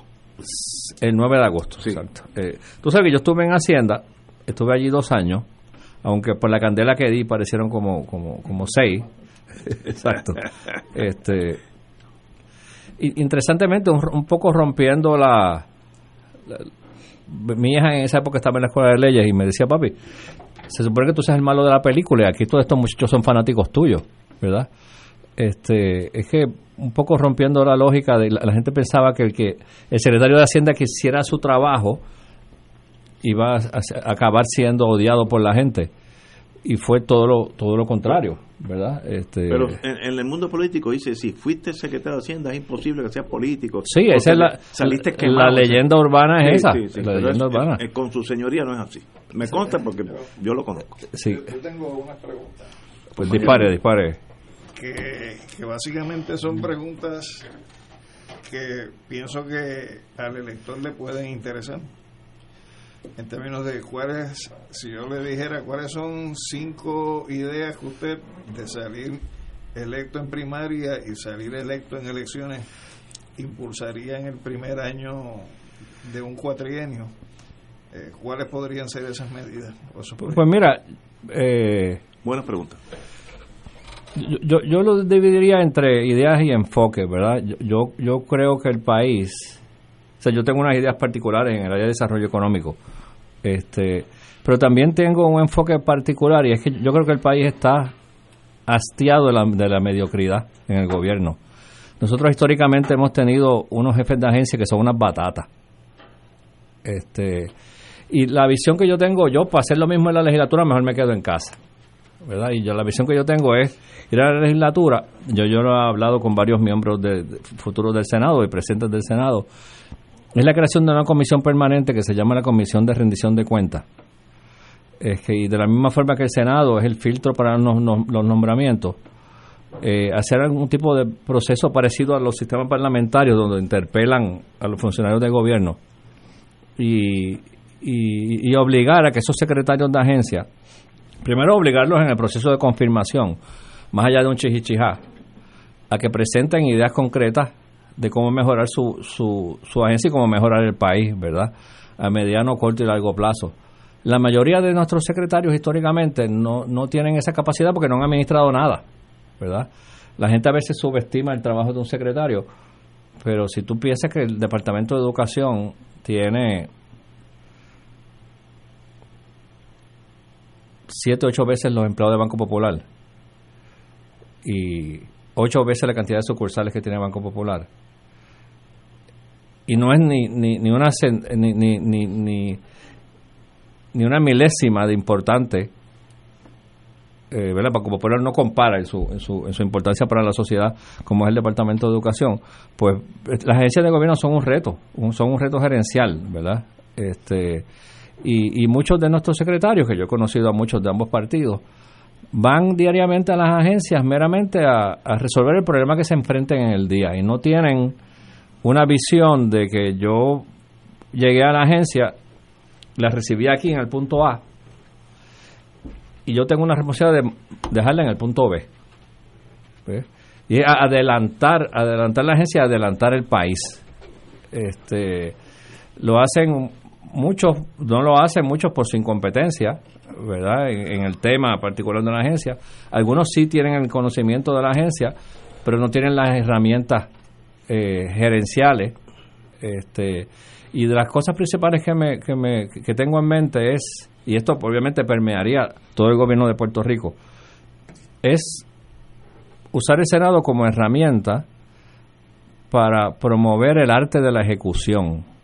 Eh, uno de los grandes defectos de todas estas de todas las administraciones y esta siendo la principal es que aquí no se ejecuta y todo se queda en planes, en discursos, en conferencias de prensa eh, eh, y, y, el que ha estado en la administración sabe que ejecutar es un arte este que requiere planificación, consistencia, disciplina, estrategia este y yo creo que desde, desde el Senado, desde ese tipo de comisión se puede desde el arranque, desde una, desde una vista de confirmación, obligar a esos secretarios, a su equipo de trabajo. Yo entre las cosas que haría en una vista de confirmación es, le diría al secretario, tráeme resumen y me traes aquí a todos tus subsecretarios y a todos tus secretarios auxiliares. Para conocer el equipo. Para conocer el equipo. Y, ver, y ver esas joyitas que hay ahí. Y si uno pensara en la legislación que se ha aprobado aquí en los últimos tres años y medio, eh, ¿cuáles leyes usted se podría plantear una iniciativa para derogarlas? Reforma laboral es una. Eh, aquí yo, tengo una preocupación grande con, con dos cosas. Uno con la corrupción y otro con, con el desarrollo económico. Yo creo que ambas imposibilitan cualquier plan de gobierno.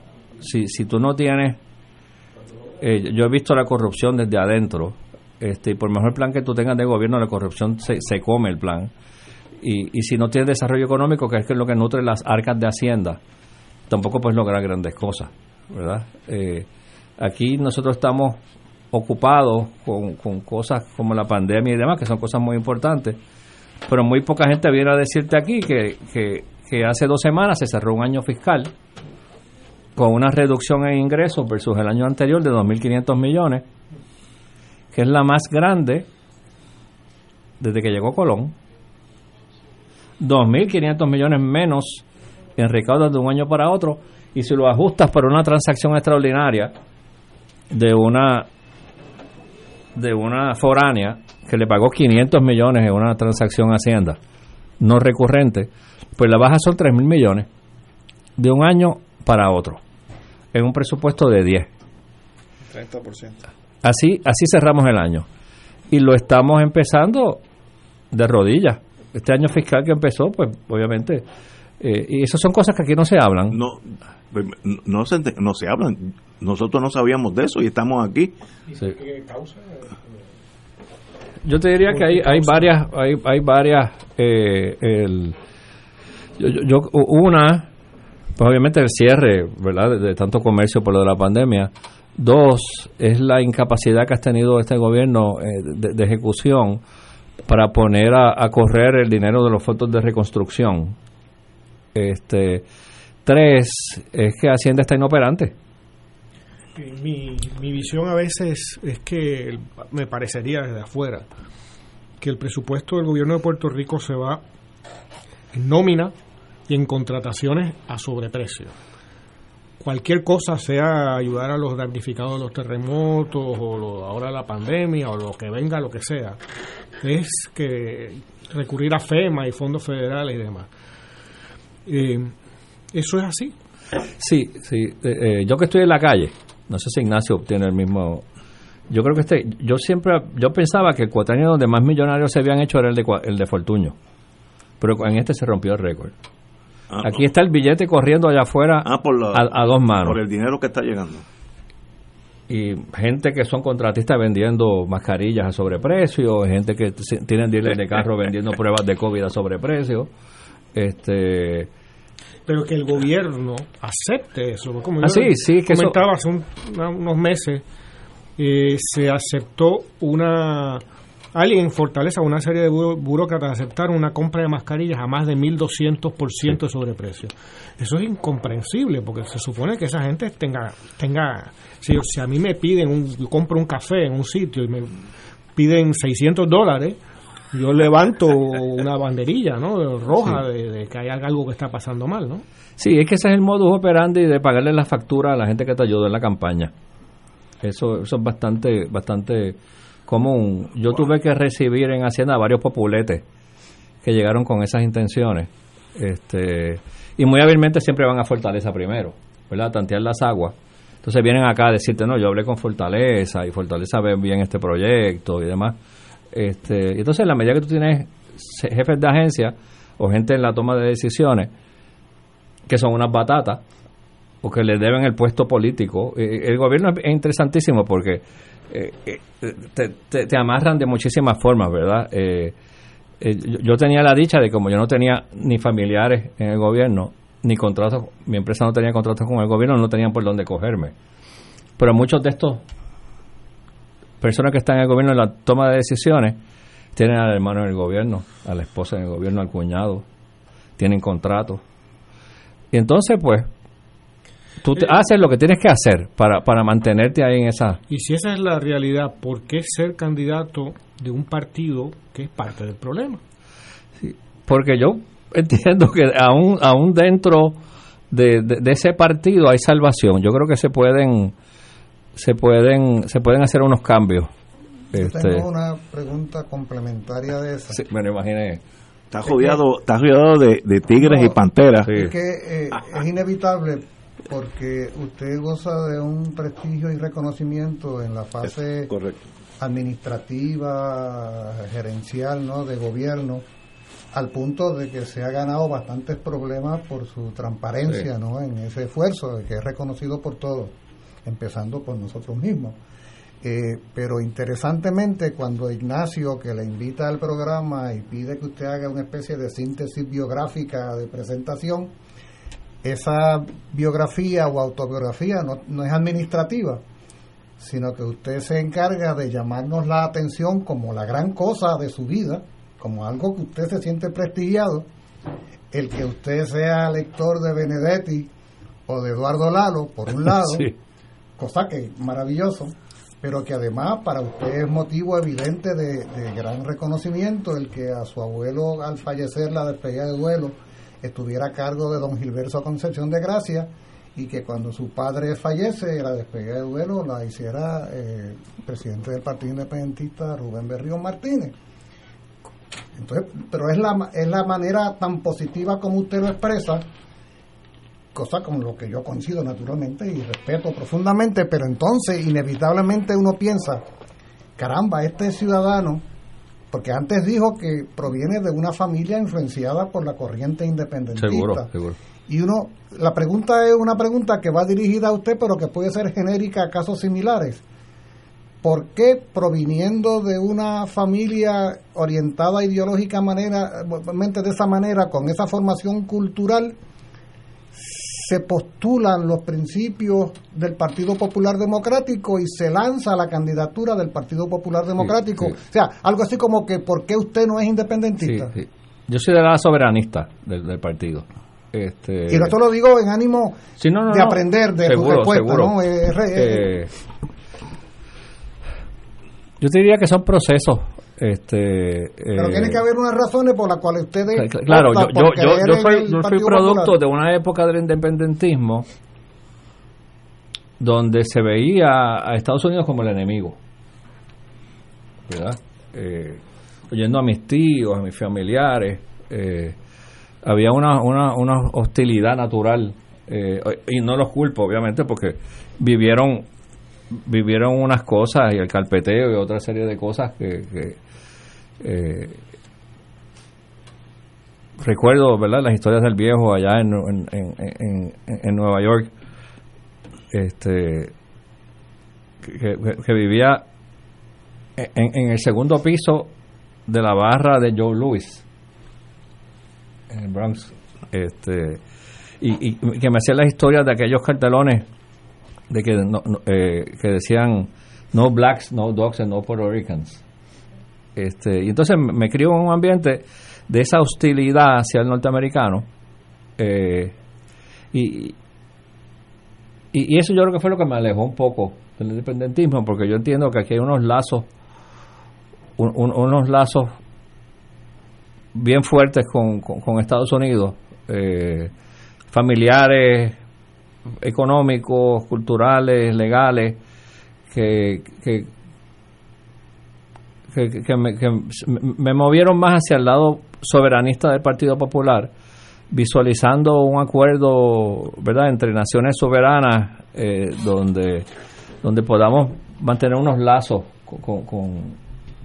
nunca me he hecho ese análisis psicológico, ¿verdad? De dónde es que viene esa, esa, pero, pero aquí hablando contigo, ¿verdad? Este, puedo pensar que es eso, Eh, puedo pensar que, que, que, me chocaba esa, aunque la entendía, ¿verdad? E- Esa, esa- e- ese enfoque hacia, hacia, hacia los norteamericanos, hacia el gobierno federal, hacia Y, posiblemente por eso es que me moví hacia un poco hacia la derecha. Usted fue parte originalmente de las personas que aspiraron a la gobernación por el Partido Popular. Sí. Y en algún momento usted decidió quitarse de esa contienda.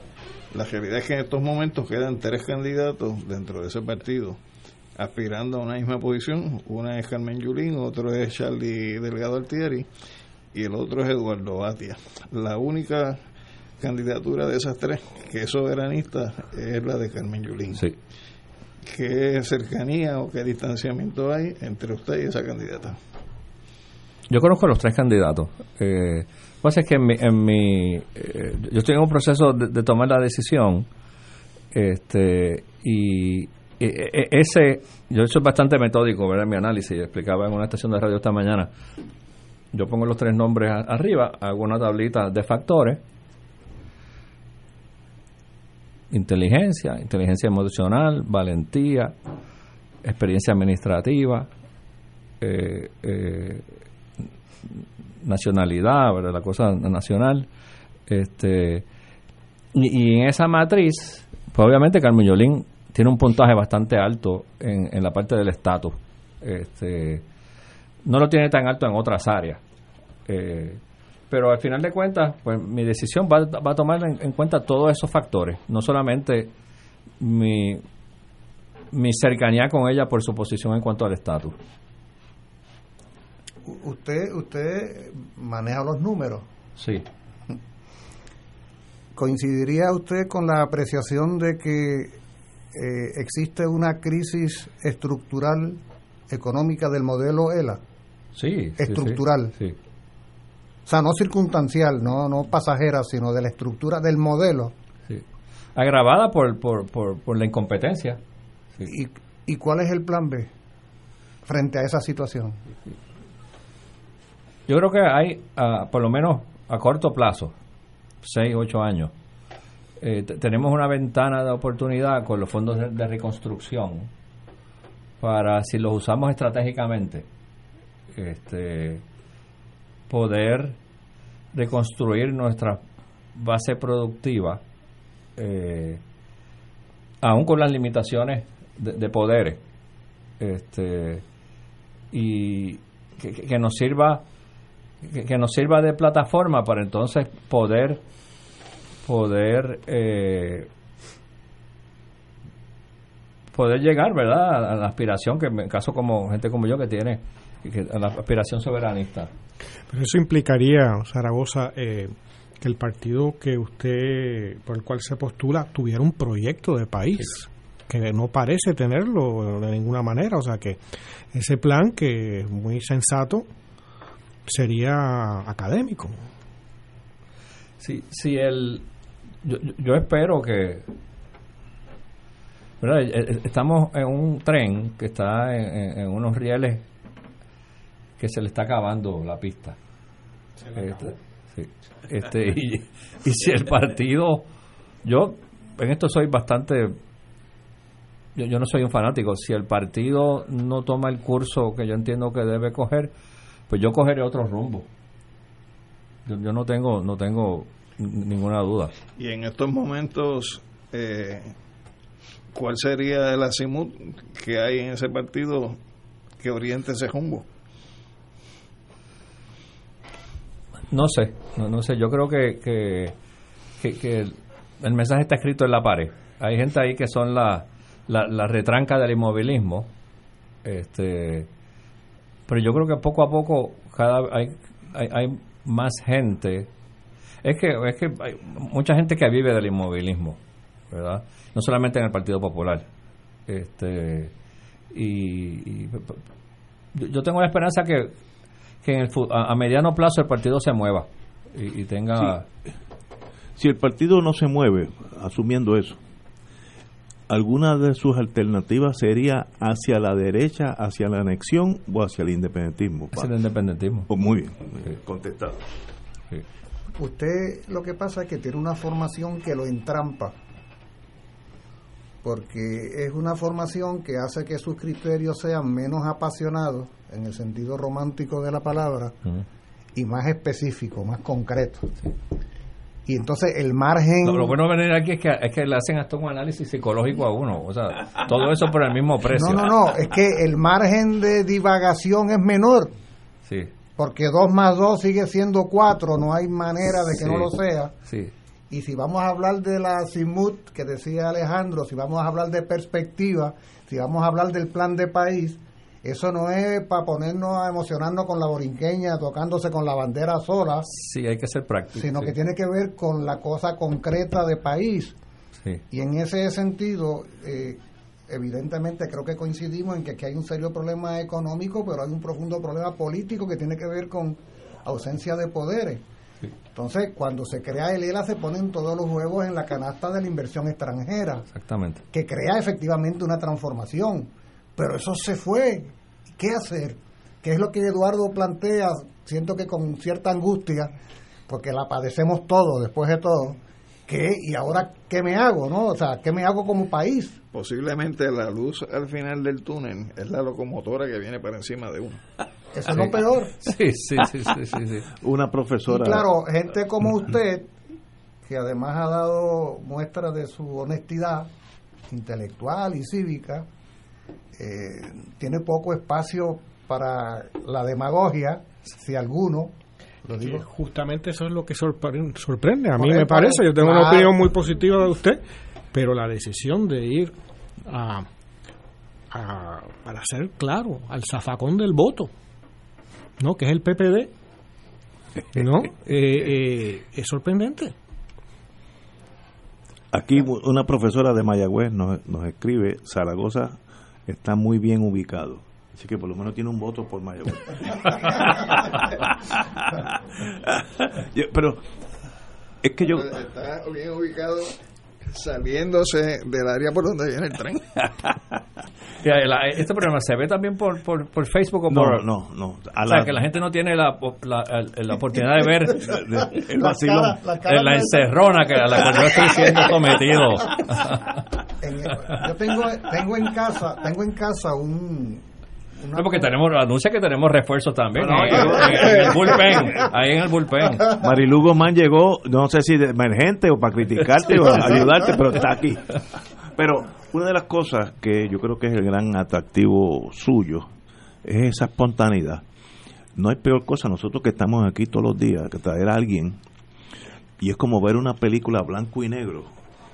Ya yo sé lo que va a decir, los gestos, la vestimenta, la cómo mueven las manos. O sea, yo sé que detrás de eso no hay nada, pero eso es un 90% de los dos partidos grandes, de los dos. Es que yo te contesto igual que te contestaría ahí en el viejo San Juan. Sí, con- sí, sí, con- es que me- arroz hemos almorzado juntos y, O y es el posible- mismo y eso es es raro en este mundo anquilosado en, en esos dos partidos que, que son dos elefantes que no se mueven. Por eso posiblemente la presencia de Marilu aquí es para ofrecerle una alternativa. Una alternativa. Pero hay, hay una ponencia que ofreció Juan Maribra, siempre bien recordado compañero, en el año 65, en Río Piedra, en la plaza de Río Piedra. Por allí tengo el documento. Él hacía un análisis sobre el tema de la unidad patriótica y nacional. Y Juan, de eso hace ya 55 años, y Juan en aquel momento dejaba establecido de que la unidad de pueblo que habría de darse en este país para en el futuro, que ya es el presente, alcanzar grandes propósitos, tendría que contar inevitablemente con esa base amplia del Partido Popular Democrático. Él descontaba a ese liderato que él entendía que era corrupto, los que están Sí. enchufados, estos que están, La los retranca. populetes que usted Sí. decía. Pero y, y la reflexión que intentamos hacer pasa por ahí, porque no es, un, no es un debate entre adversarios, sino entre conciudadanos que de alguna manera siento que queremos construir país. Hablando particularmente de usted, no del caso suyo. El, déjame decirte, el mundo político es fascinante. Yo realmente nunca había estado. Otra profesora de la Universidad de Puerto Rico, no voy a decir su nombre, le mandó una flor como, un- como una, una orquídea, algo así. Así que ya tiene dos votos. Porque yo estoy recibiendo, no, no, no ha recibido ninguno negativo hasta ahora. Pero vamos a asumir inarguendo, usted ya ganó, está sentado allí, es el senador por acumulación. Si usted ve que ese partido suyo va hacer nada, que los populares son extraordinariamente competentes en eso, en el arte de hacer nada. Eh, tienen un expertise. A mí me dijo uno de los candidatos bien gran, altos del Partido Popular en esta, pero lo dijo hace años, que parte de la fuerza del Partido Popular es la ambigüedad. Y yo lo cogí como un chiste, pero me lo dijo en serio. Y, es, la, es verdad, es parte de la tragedia. ¿Cuándo usted diría o se sentiría incómodo pertenecer a un movimiento político con mayoría en ambas cámaras? Estoy diciendo el mejor escenario, que la decisión es no hagamos nada. Seguro. Usted seguro va a estar allí cuatro años pues haciendo nada. Eh, eso sería una, tragedia para mí, ¿no? Sí, no, sería una tragedia para mí. También.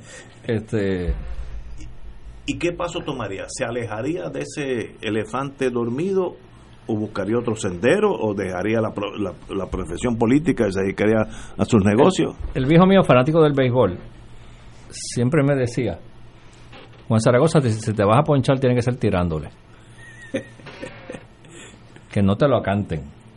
Eso se es tiene que ser tirándole. Eso es verdad. Este- en eso tiene razón. Si no veo movimiento en el bullpen, voy a hacerle swing en otro equipo.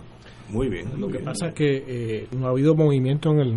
Sí, lo sé. no ha habido un lanzamiento Sí.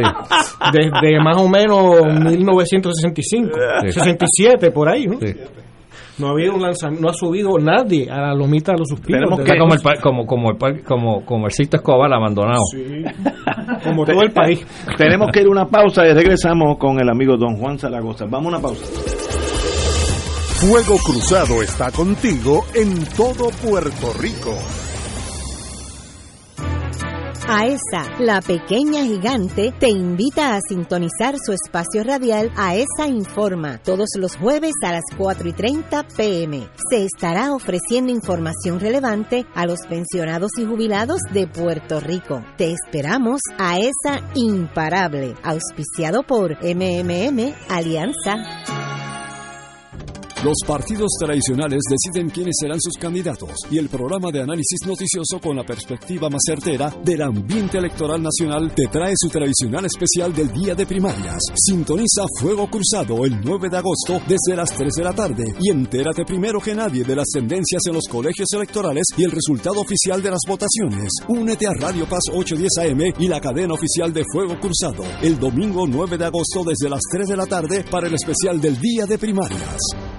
En Radio Paz 810 AM agradecemos las contribuciones de nuestros oyentes recibidas a través de ATH Móvil durante esta larga cuarentena, que nos ha permitido mantenernos en el aire a pesar de la difícil situación económica que nos ha golpeado duramente. Permanecemos a flote, pero cada vez es más cuesta arriba la misión de seguir operando este ministerio radial al servicio de nuestros hermanos en la fe y nuestra iglesia. Ahora más que nunca necesitamos de tu solidaridad. Entrando a la aplicación ATH móvil de la siguiente manera. Paso número uno, marca Pay Business. Paso 2, busca Radio Paz 810. Número 3, escribe la cantidad del donativo. Y número 4, presiona enviar. Muchas gracias por tu ayuda y mil bendiciones ahora y siempre.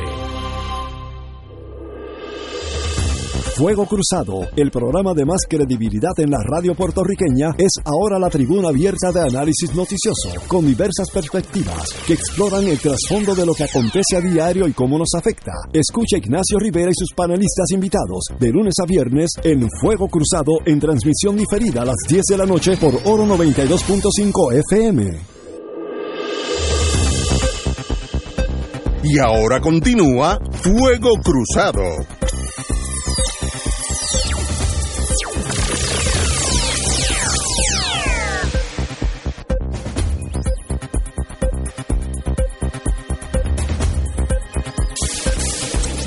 Tenemos a Marilu Guzmán, que es parte de la familia de Fuego Cruzado por un montón de tiempo, que tiene un anuncio breve para todos ustedes. Marilu, antes Bueno, que todo, qué bueno que estás aquí. Gracias, muchas gracias por la oportunidad, Ignacio. Y yo estoy tan emocionada porque estoy con gente que yo admiro tanto.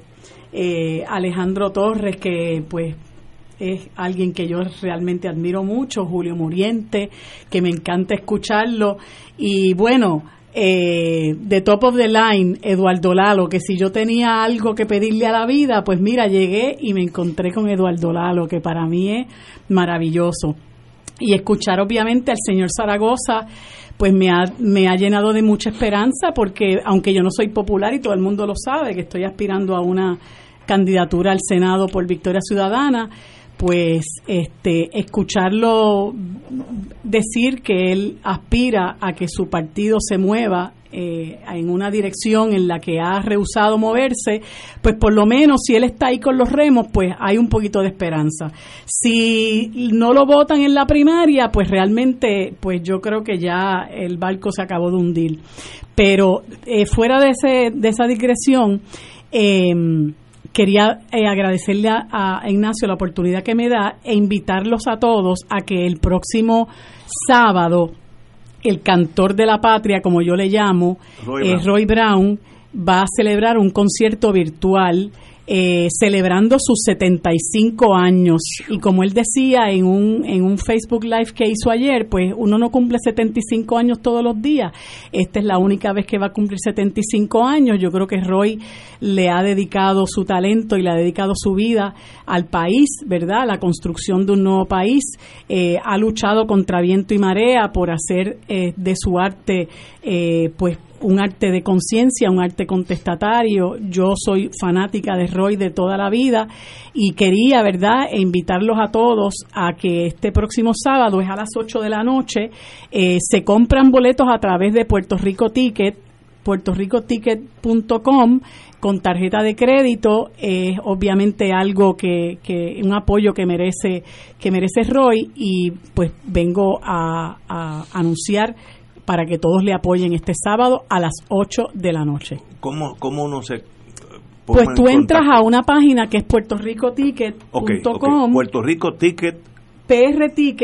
prticket.com y entonces con tarjeta de crédito no hay eh, ATH móvil ni PayPal ni Tarjeta nada, solamente puertoricoticket.com con tarjeta de crédito, el, eh, creo que son 10 dólares, así que yo creo que es lo menos que merece Roy este apoyo en sus Extraordinario. 75 años, así que vamos a estar todos ahí escuchándolo. Mira que, mira qué coincidencia, Marilu, y aprovecho porque quería plantearlo en el programa antes de que nos retiráramos.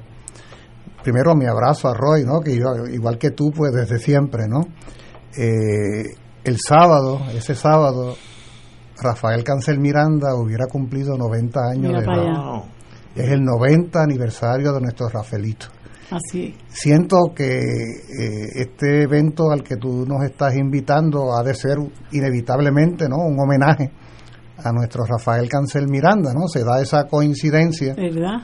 Eh, de que Rafael Cancel Miranda tendría, que es la misma fecha de nacimiento, por cierto, de Nelson Mandela. Mira. Mira qué, qué singular este 18 de julio eh, para nosotros y que, y que sea ese día en el que tú nos anuncias que el querido Roy Brown eh, va a celebrar este concierto, pues qué bueno, ¿no?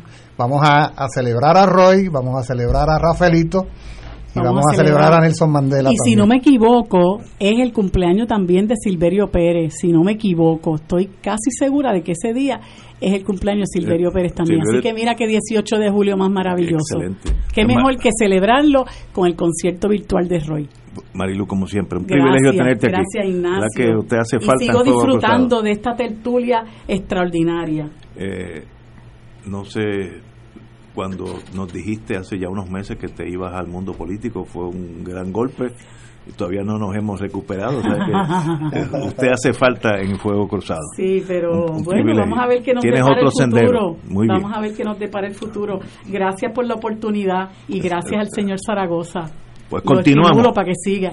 Co- No, me- sabe que tiene los brazos abiertos. Me dicen que me dejó la solicitud allí en el wiper del carro. Guilladito, guilladito se la dejé. Pues Marilu, muchas gracias, Gracias, hermana, como gracias. siempre. Continuamos con Juan Zaragoza y Fuego Cruzado y los amigos que estamos en una tertulia. Oye, ahora que estamos hablando de fecha y que no puedo no puedo dejar pasar la oportunidad, ya que hablé del viejo, ¿verdad? La vieja mía era una, una mujer excepcional que cursó solamente hasta el tercer grado. Pero un día como hoy no puedo dejar de hacer esta anécdota de ella. Ella hoy cumpliría años. Ah, y, y, y desde pequeño, de esos recuerdos que uno tiene desde, desde bien pequeño, yo recuerdo que a mí siempre me decía, hoy se celebra mi cumpleaños, pero más importante que eso se celebra el aniversario de la toma de la Bastilla. Ah, ya lo... Tú sabes que tú tengas 5, 6, 7 años y te estén desde, desde ese momento diciendo eso. Y, pero más importante es que hoy, un 14 de julio, se celebra el aniversario de la toma de la Bastilla. Pues ni- cualquiera diría que estábamos homenajeando a tu mamá porque hemos comenzado el programa el con la programa con- con la- marsellesa. Ah, no me digas. Sí, Ah, es que no- y analizando, y analizando. Y aquí hay algo similar a la batilla que hay que tomar. pero siguen llegando los- un amigo no voy a decir el nombre pero Reinaldo muy conocido dice que de- en vez de de, espérate, de en vez dijo el representante en vez de senador yo yo corrijo debe ser de gobernador. Así que ya te están tirando Oye, para arriba. No sé si tú tienes amigos o enemigos sí, exacto. Sí, sí. Pues mira, en cuanto a propuestas concretas, lo primero que yo te diría es el- este cáncer de la corrupción. Yo, habiendo estado allá adentro, yo creo que la corrupción hay que atacarla en tres frentes, en la, la prevención, la detección y la penalización. Este, que cada una de esas las podemos desdoblar en diferentes gestiones, ¿verdad? Este, lo que decía ahorita eh, Lalo, aquí hay un, un, un- vicio de contratación alimentado por el sobreprecio. Este, yo pondría una moratoria en la contratación gubernamental con excepción de servicios esenciales. Este, aquí hay la contratación se ha convertido en un deporte y particularmente en esta administración han, han sido muy hábiles creando gobiernos paralelos en las en las agencias. Yo que tengo, ¿verdad?, amistades en, en las diferentes agencias, es interesantísimo cómo han creado estas estructuras paralelas para hacer el mismo trabajo que se supone que haga un empleado público, pero contratado y contratado a sobreprecio. Tú tienes empresas, firmas de CPA aprobando órdenes de compra de clipeadoras en agencias de gobierno y bufetes de abogados haciendo otras cosas, que funciones que muy bien podrían estar haciendo eh, funcionarios de gobierno, creando un, un, un sistema paralelo bajo la consigna aquella de que un dólar en la mano de la empresa privada siempre es mejor que Sí. el gobierno. Pues hay que meterle mano a, a la contratación, hay que meterle mano a la subcontratación. Aquí está el subcontratista Buscón Josco, que es lo que llaman el facilitador, the facilitator, como dicen. Que es este personaje. no es que existe Sí, que es este nombre, personaje que no tiene, no tiene, no tiene la capacidad técnica en la materia de la contratación, pero es meramente un intermediario Es un amigo de los ajenos. un amigo del ajeno y entonces pues contrata a 40 y lo cobra a 100 la hora. E- Eso es bien común. Eh, en cuanto a la detección, hay que... Yo, yo no tengo mucha esperanza con la oficina de Contralor porque, oye, aquí hay abogados en esta mesa. Eh, con muy raras, en muy raras ocasiones, la ilegalidad se desprende de un contrato gubernamental. Oye, porque tras de que eres pillo no vas a ser chapucero. O sea, la, la mayoría de los contratos gubernamentales donde está el tumbe son presentables en sociedad. Sí, sí, son bien. Se, se dice legalizada la corrupción. O sea, el contrato de, corru- de- la legalidad no está en el contrato. La legalidad está en cómo funciona el contrato. ¿Y qué se factura bajo ese contrato? ¿Y cómo se factura bajo ese y, y- y a qué precio se compró bajo ese contrato? Pero en ese mismo sentido, yo creo que ustedes, de las personas, como tantos ciudadanos puertorriqueños, que deberían provocar ese cambio, esa, esa limpieza, pero mm, nuevamente la efectividad política de, de- de poder llevar eso a efecto, que no es nada fácil, es altamente cuestionable que se pueda hacer por una de las patas del monstruo. Sí, eh, sí no, es un, es un reto, es un reto, porque uno, uno, uno pensaría que en un país en quiebra, pues por lo menos habría, ¿verdad?, la, la decencia de, de por lo menos controlar un poco el apetito del tumbe.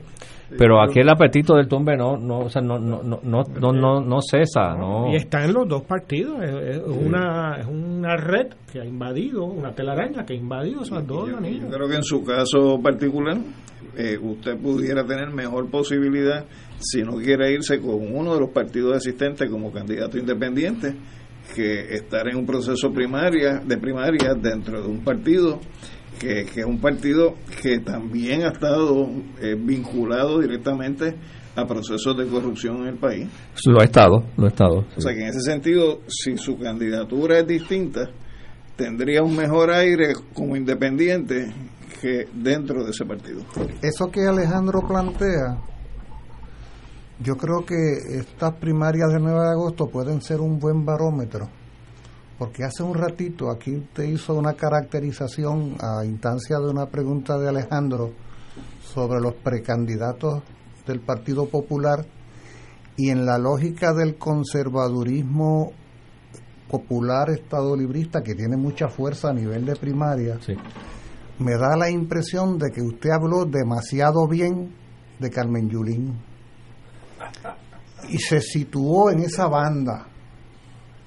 Y en esa lógica yo no tendría la menor duda de que de aquí a media hora pudiera compensar una campaña por lo bajo contra usted para escucharle el palo, porque no podemos permitir que este Zaragoza, que es un aliado de la Yulín, salga electo al Senado porque va a ser un francotirador allí que no nos va a dejar tranquilos.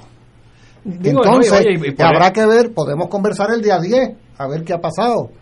Y podemos, Ignacio, quizás invitar aquí a nuestro amigo para que hagamos una reflexión. Y, por eso y otras razones, lo que se están amolando, amolando los colmillos con los contratos, pues obviamente yo, no soy santo de su devoción tampoco. Exacto, exacto. Este, Sobre eh, todo cuando usted le ha contestado a Eduardo diciéndole que ambos a dos, que proviene de lo mismo de unos que de otros. O sea, usted no lo han vuelto a invitar a comer al Ciperle, ¿verdad? no, fíjate, no, Tenía un cupón de descuento y expiró. Ah, pues esos son los peligros de, del barco en el que se ha montado. Pero fíjate, es interesante, interesante. Es que, la verdad, en el eh, Titanic que se ha montado. Exacto, es fascinante porque la gente me decía, alguna gente de Fortaleza me decía, Zaragoza, yo me imagino que usted no puede ir a ningún restaurante. Yo decía, pues yo no sé qué visión usted tiene del país, ustedes tienen, porque es todo lo contrario. Restaurante que yo voy, restaurante que el dueño sale todavía a felicitarme y agradecerme. Porque me dice que le tumbaste el pescuezo al pillo de al frente, que me hacía competencia. Y hacía un mamey, cobrándolo en sí pico y embolsillándoselo. Mientras que yo lo tengo que cobrar y enviarlo mensualmente, ¿verdad? Este, pero entonces, siguiendo con lo, de la, con lo de la corrupción, y el tercer factor es la penalización. la corrupción tiene que convertirse en un mal negocio. Tiene que convertirse en un mal negocio. Y yo creo que, que parte de los problemas que tenemos aquí, igual que, que como yo hice en Hacienda, que la evasión contributiva tiene que ser un mal negocio. La, la corrupción tiene que ser un mal negocio. Y, ¿Usted no cree que en esa penalización de la corrupción no solo el funcionario de gobierno debe ser condenado, sino el, el ente privado que está haciendo el a eso iba, delito también. A eso iba principalmente el ente privado. Este aquí los privados se salen con la soya muy fácilmente, hablan, se convierten en testigos, se convierten en colaboradores y siguen y siguen crean otra entidad y siguen cotizando contratos de gobierno. Eso no puede ser. es que es que tiene tiene que ser mal negocio el tú, el tú robarle al país. Pero ah, ah. pero es que esos civiles contratistas tienen la ventaja de que jalan por el teléfono, tienen el, teléfono directo del gobernador o gobernadora en este caso, porque fueron los los que pusieron el dinero para que ganaran, así que van por la vía del centro. Entonces hay que tener mucha valentía para uno decir, ya recibí la llamada clásica de la fortaleza, pero yo voy, yo secretario de justicia o secretaria, voy a hacer lo que tengo que hacer. Esa es la excepción. Ha habido en Puerto Rico, Héctor Richard fue uno, pero termina mal porque el sistema los expulsa. Sí, yo te digo, uno de los grandes temores cuando uno es secretario es la duda que uno tiene de, de cuánto vale la cabeza de uno. De si en el momento de la verdad la administración a la hora de pagarle la factura a algún colaborador va a volarle la cabeza a uno. Este, yo me corrí unos riesgos, ¿verdad? Este, y la gran mayoría de los negocios que yo interviene eran de, buenos populares. Este, bueno, si intervienen no es porque fueran buenos. No, exacto, sino buenos populares en términos partidistas. Exacto. Este, eh, buenos aportadores. Buenos, aportadores.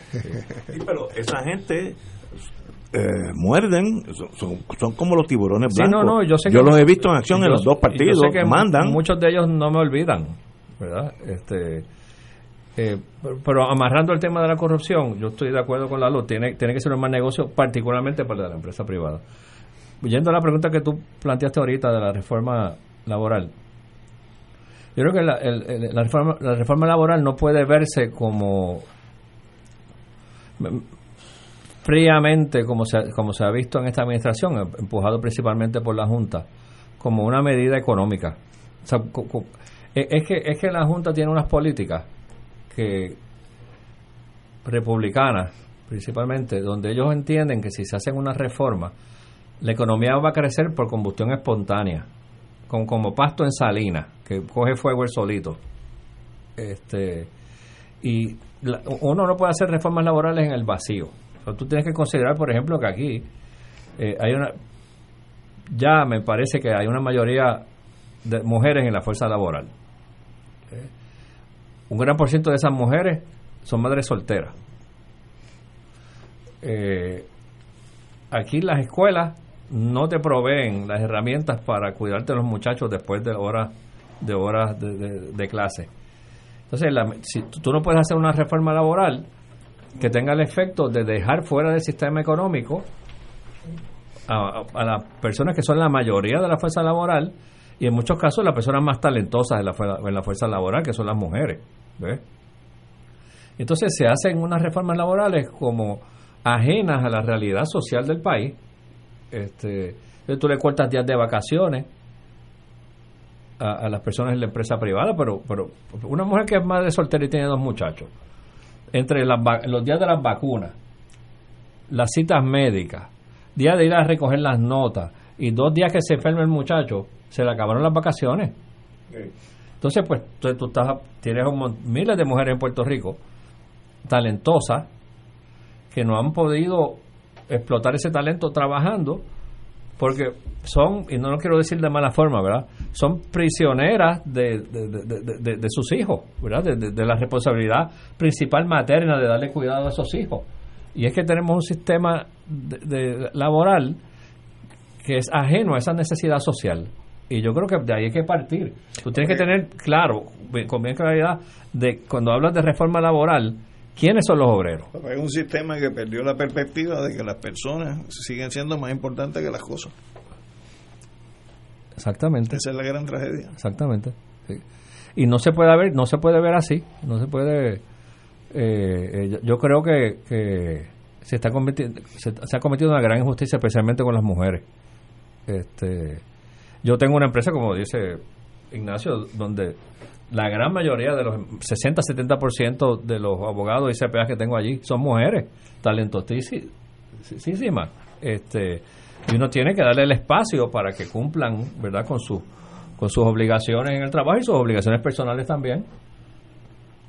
Murienta, me estás mirando como que me vas a tirar la pregunta del cierre. Tienes un minuto. Sí. Tengo la Hace- pistola para medir la velocidad de la hace- bola en la mano. Hace, hace- hace un rato usted reconocía el carácter de crisis estructural económico-político de Lela y yo preguntaba por el plan B, que no existe. Pero la pregunta sería, sobre todo gente de número, eso es lo bueno de esto, ¿no? Que es gente de número, que no es cuánto me apasiono con ver la bandera flotando, Sí. no, en la concreta, que para eso es que son los estados nacionales, para, para resolver problemas concretos principalmente. ¿Usted considera que en este país estarían dadas las condiciones básicas para la construcción de una economía soberana? Ahora mismo no. Ahora mismo no, pero pero Pero ¿y esa pregunta que tú me estás haciendo es para contestarla en este programa o en el próximo? Porque eso necesito como una hora para desarrollarlo. Pero la, la, sentencia final y en usted otro programa usted se- no- es que- nos da- eh, no es que usted se proclamó soberanista pero no solo se proclamó soberanista, no solo se proclamó soberanista, sino que a pregunta creo que de Ignacio planteó que si fuera a orientarse en una u otra posición, se orientaría hacia la independencia. Seguro. Entonces la pregunta es, porque la, ¿qué cosa es eso de la independencia o qué cosa es eso de la soberanía más allá de que la bandera flote sola? Es la construcción de una economía, por principio de cuentas. ¿Usted concibe esa posibilidad? Claro que hoy con el desmadre que hay en este país no hay para ningún sitio, pero en términos generales prospectivo a futuro. Sí, sí, sí, lo, lo tenemos. lo tenemos. ¿Usted considera que eso es una posibilidad? Es una posibilidad. Porque sabe que por ahí es que nos han agarrado, ¿no? Sí, sí, sí, sí, sí. Por la idea que, de que hay una incapacidad absoluta de construir un modelo económico y que hay que Y de depender gobernarnos, y de- sí, sí, nos tienen convencidos de eso. Mañana, antes que todo, Juan Zaragoza, mi querido amigo. Acabamos. Mira, me, fui- me voy de aquí con, con la solicitud en el carro para, por, por lo menos para dos partidos políticos. Me voy aquí con un diagnóstico psicológico. Y una oferta que camines a la derecha y no a la izquierda, esa fue la mía. Y si llego a saber que Lalo estaba aquí, traía varios de los libros de él para que por lo menos me los autografiara. Un privilegio tenerte aquí, eh, Juan. gracias, y sabes que te deseo lo mejor el 9 de agosto, que sé que vas a revalidar, y sobre todo el 3 de diciembre, que, que esa de noviembre, que esa es la grande. Y te hago responsable del hate mail que empieza a El hate mail no he recibido hasta ahora, he recibido cuatro positivos, así que por lo menos tienes cuatro votos. Señores, tenemos que irnos Y hasta no- mañana. Y no de desconfinado. Exacto, de la libre comunidad. Mañana está- estará con nosotros, vamos a invitar políticos así caminando, a eh, el del PIB, el candidato a la gobernación, ¿A Juan? El amigo Juan Dalmau, el licenciado Excelente. Juan Dalmau. Así que estaremos aquí mañana con Héctor Richard y Héctor Luis Acevedo. Hasta mañana, amigos. Gracias. Gracias. compañeros.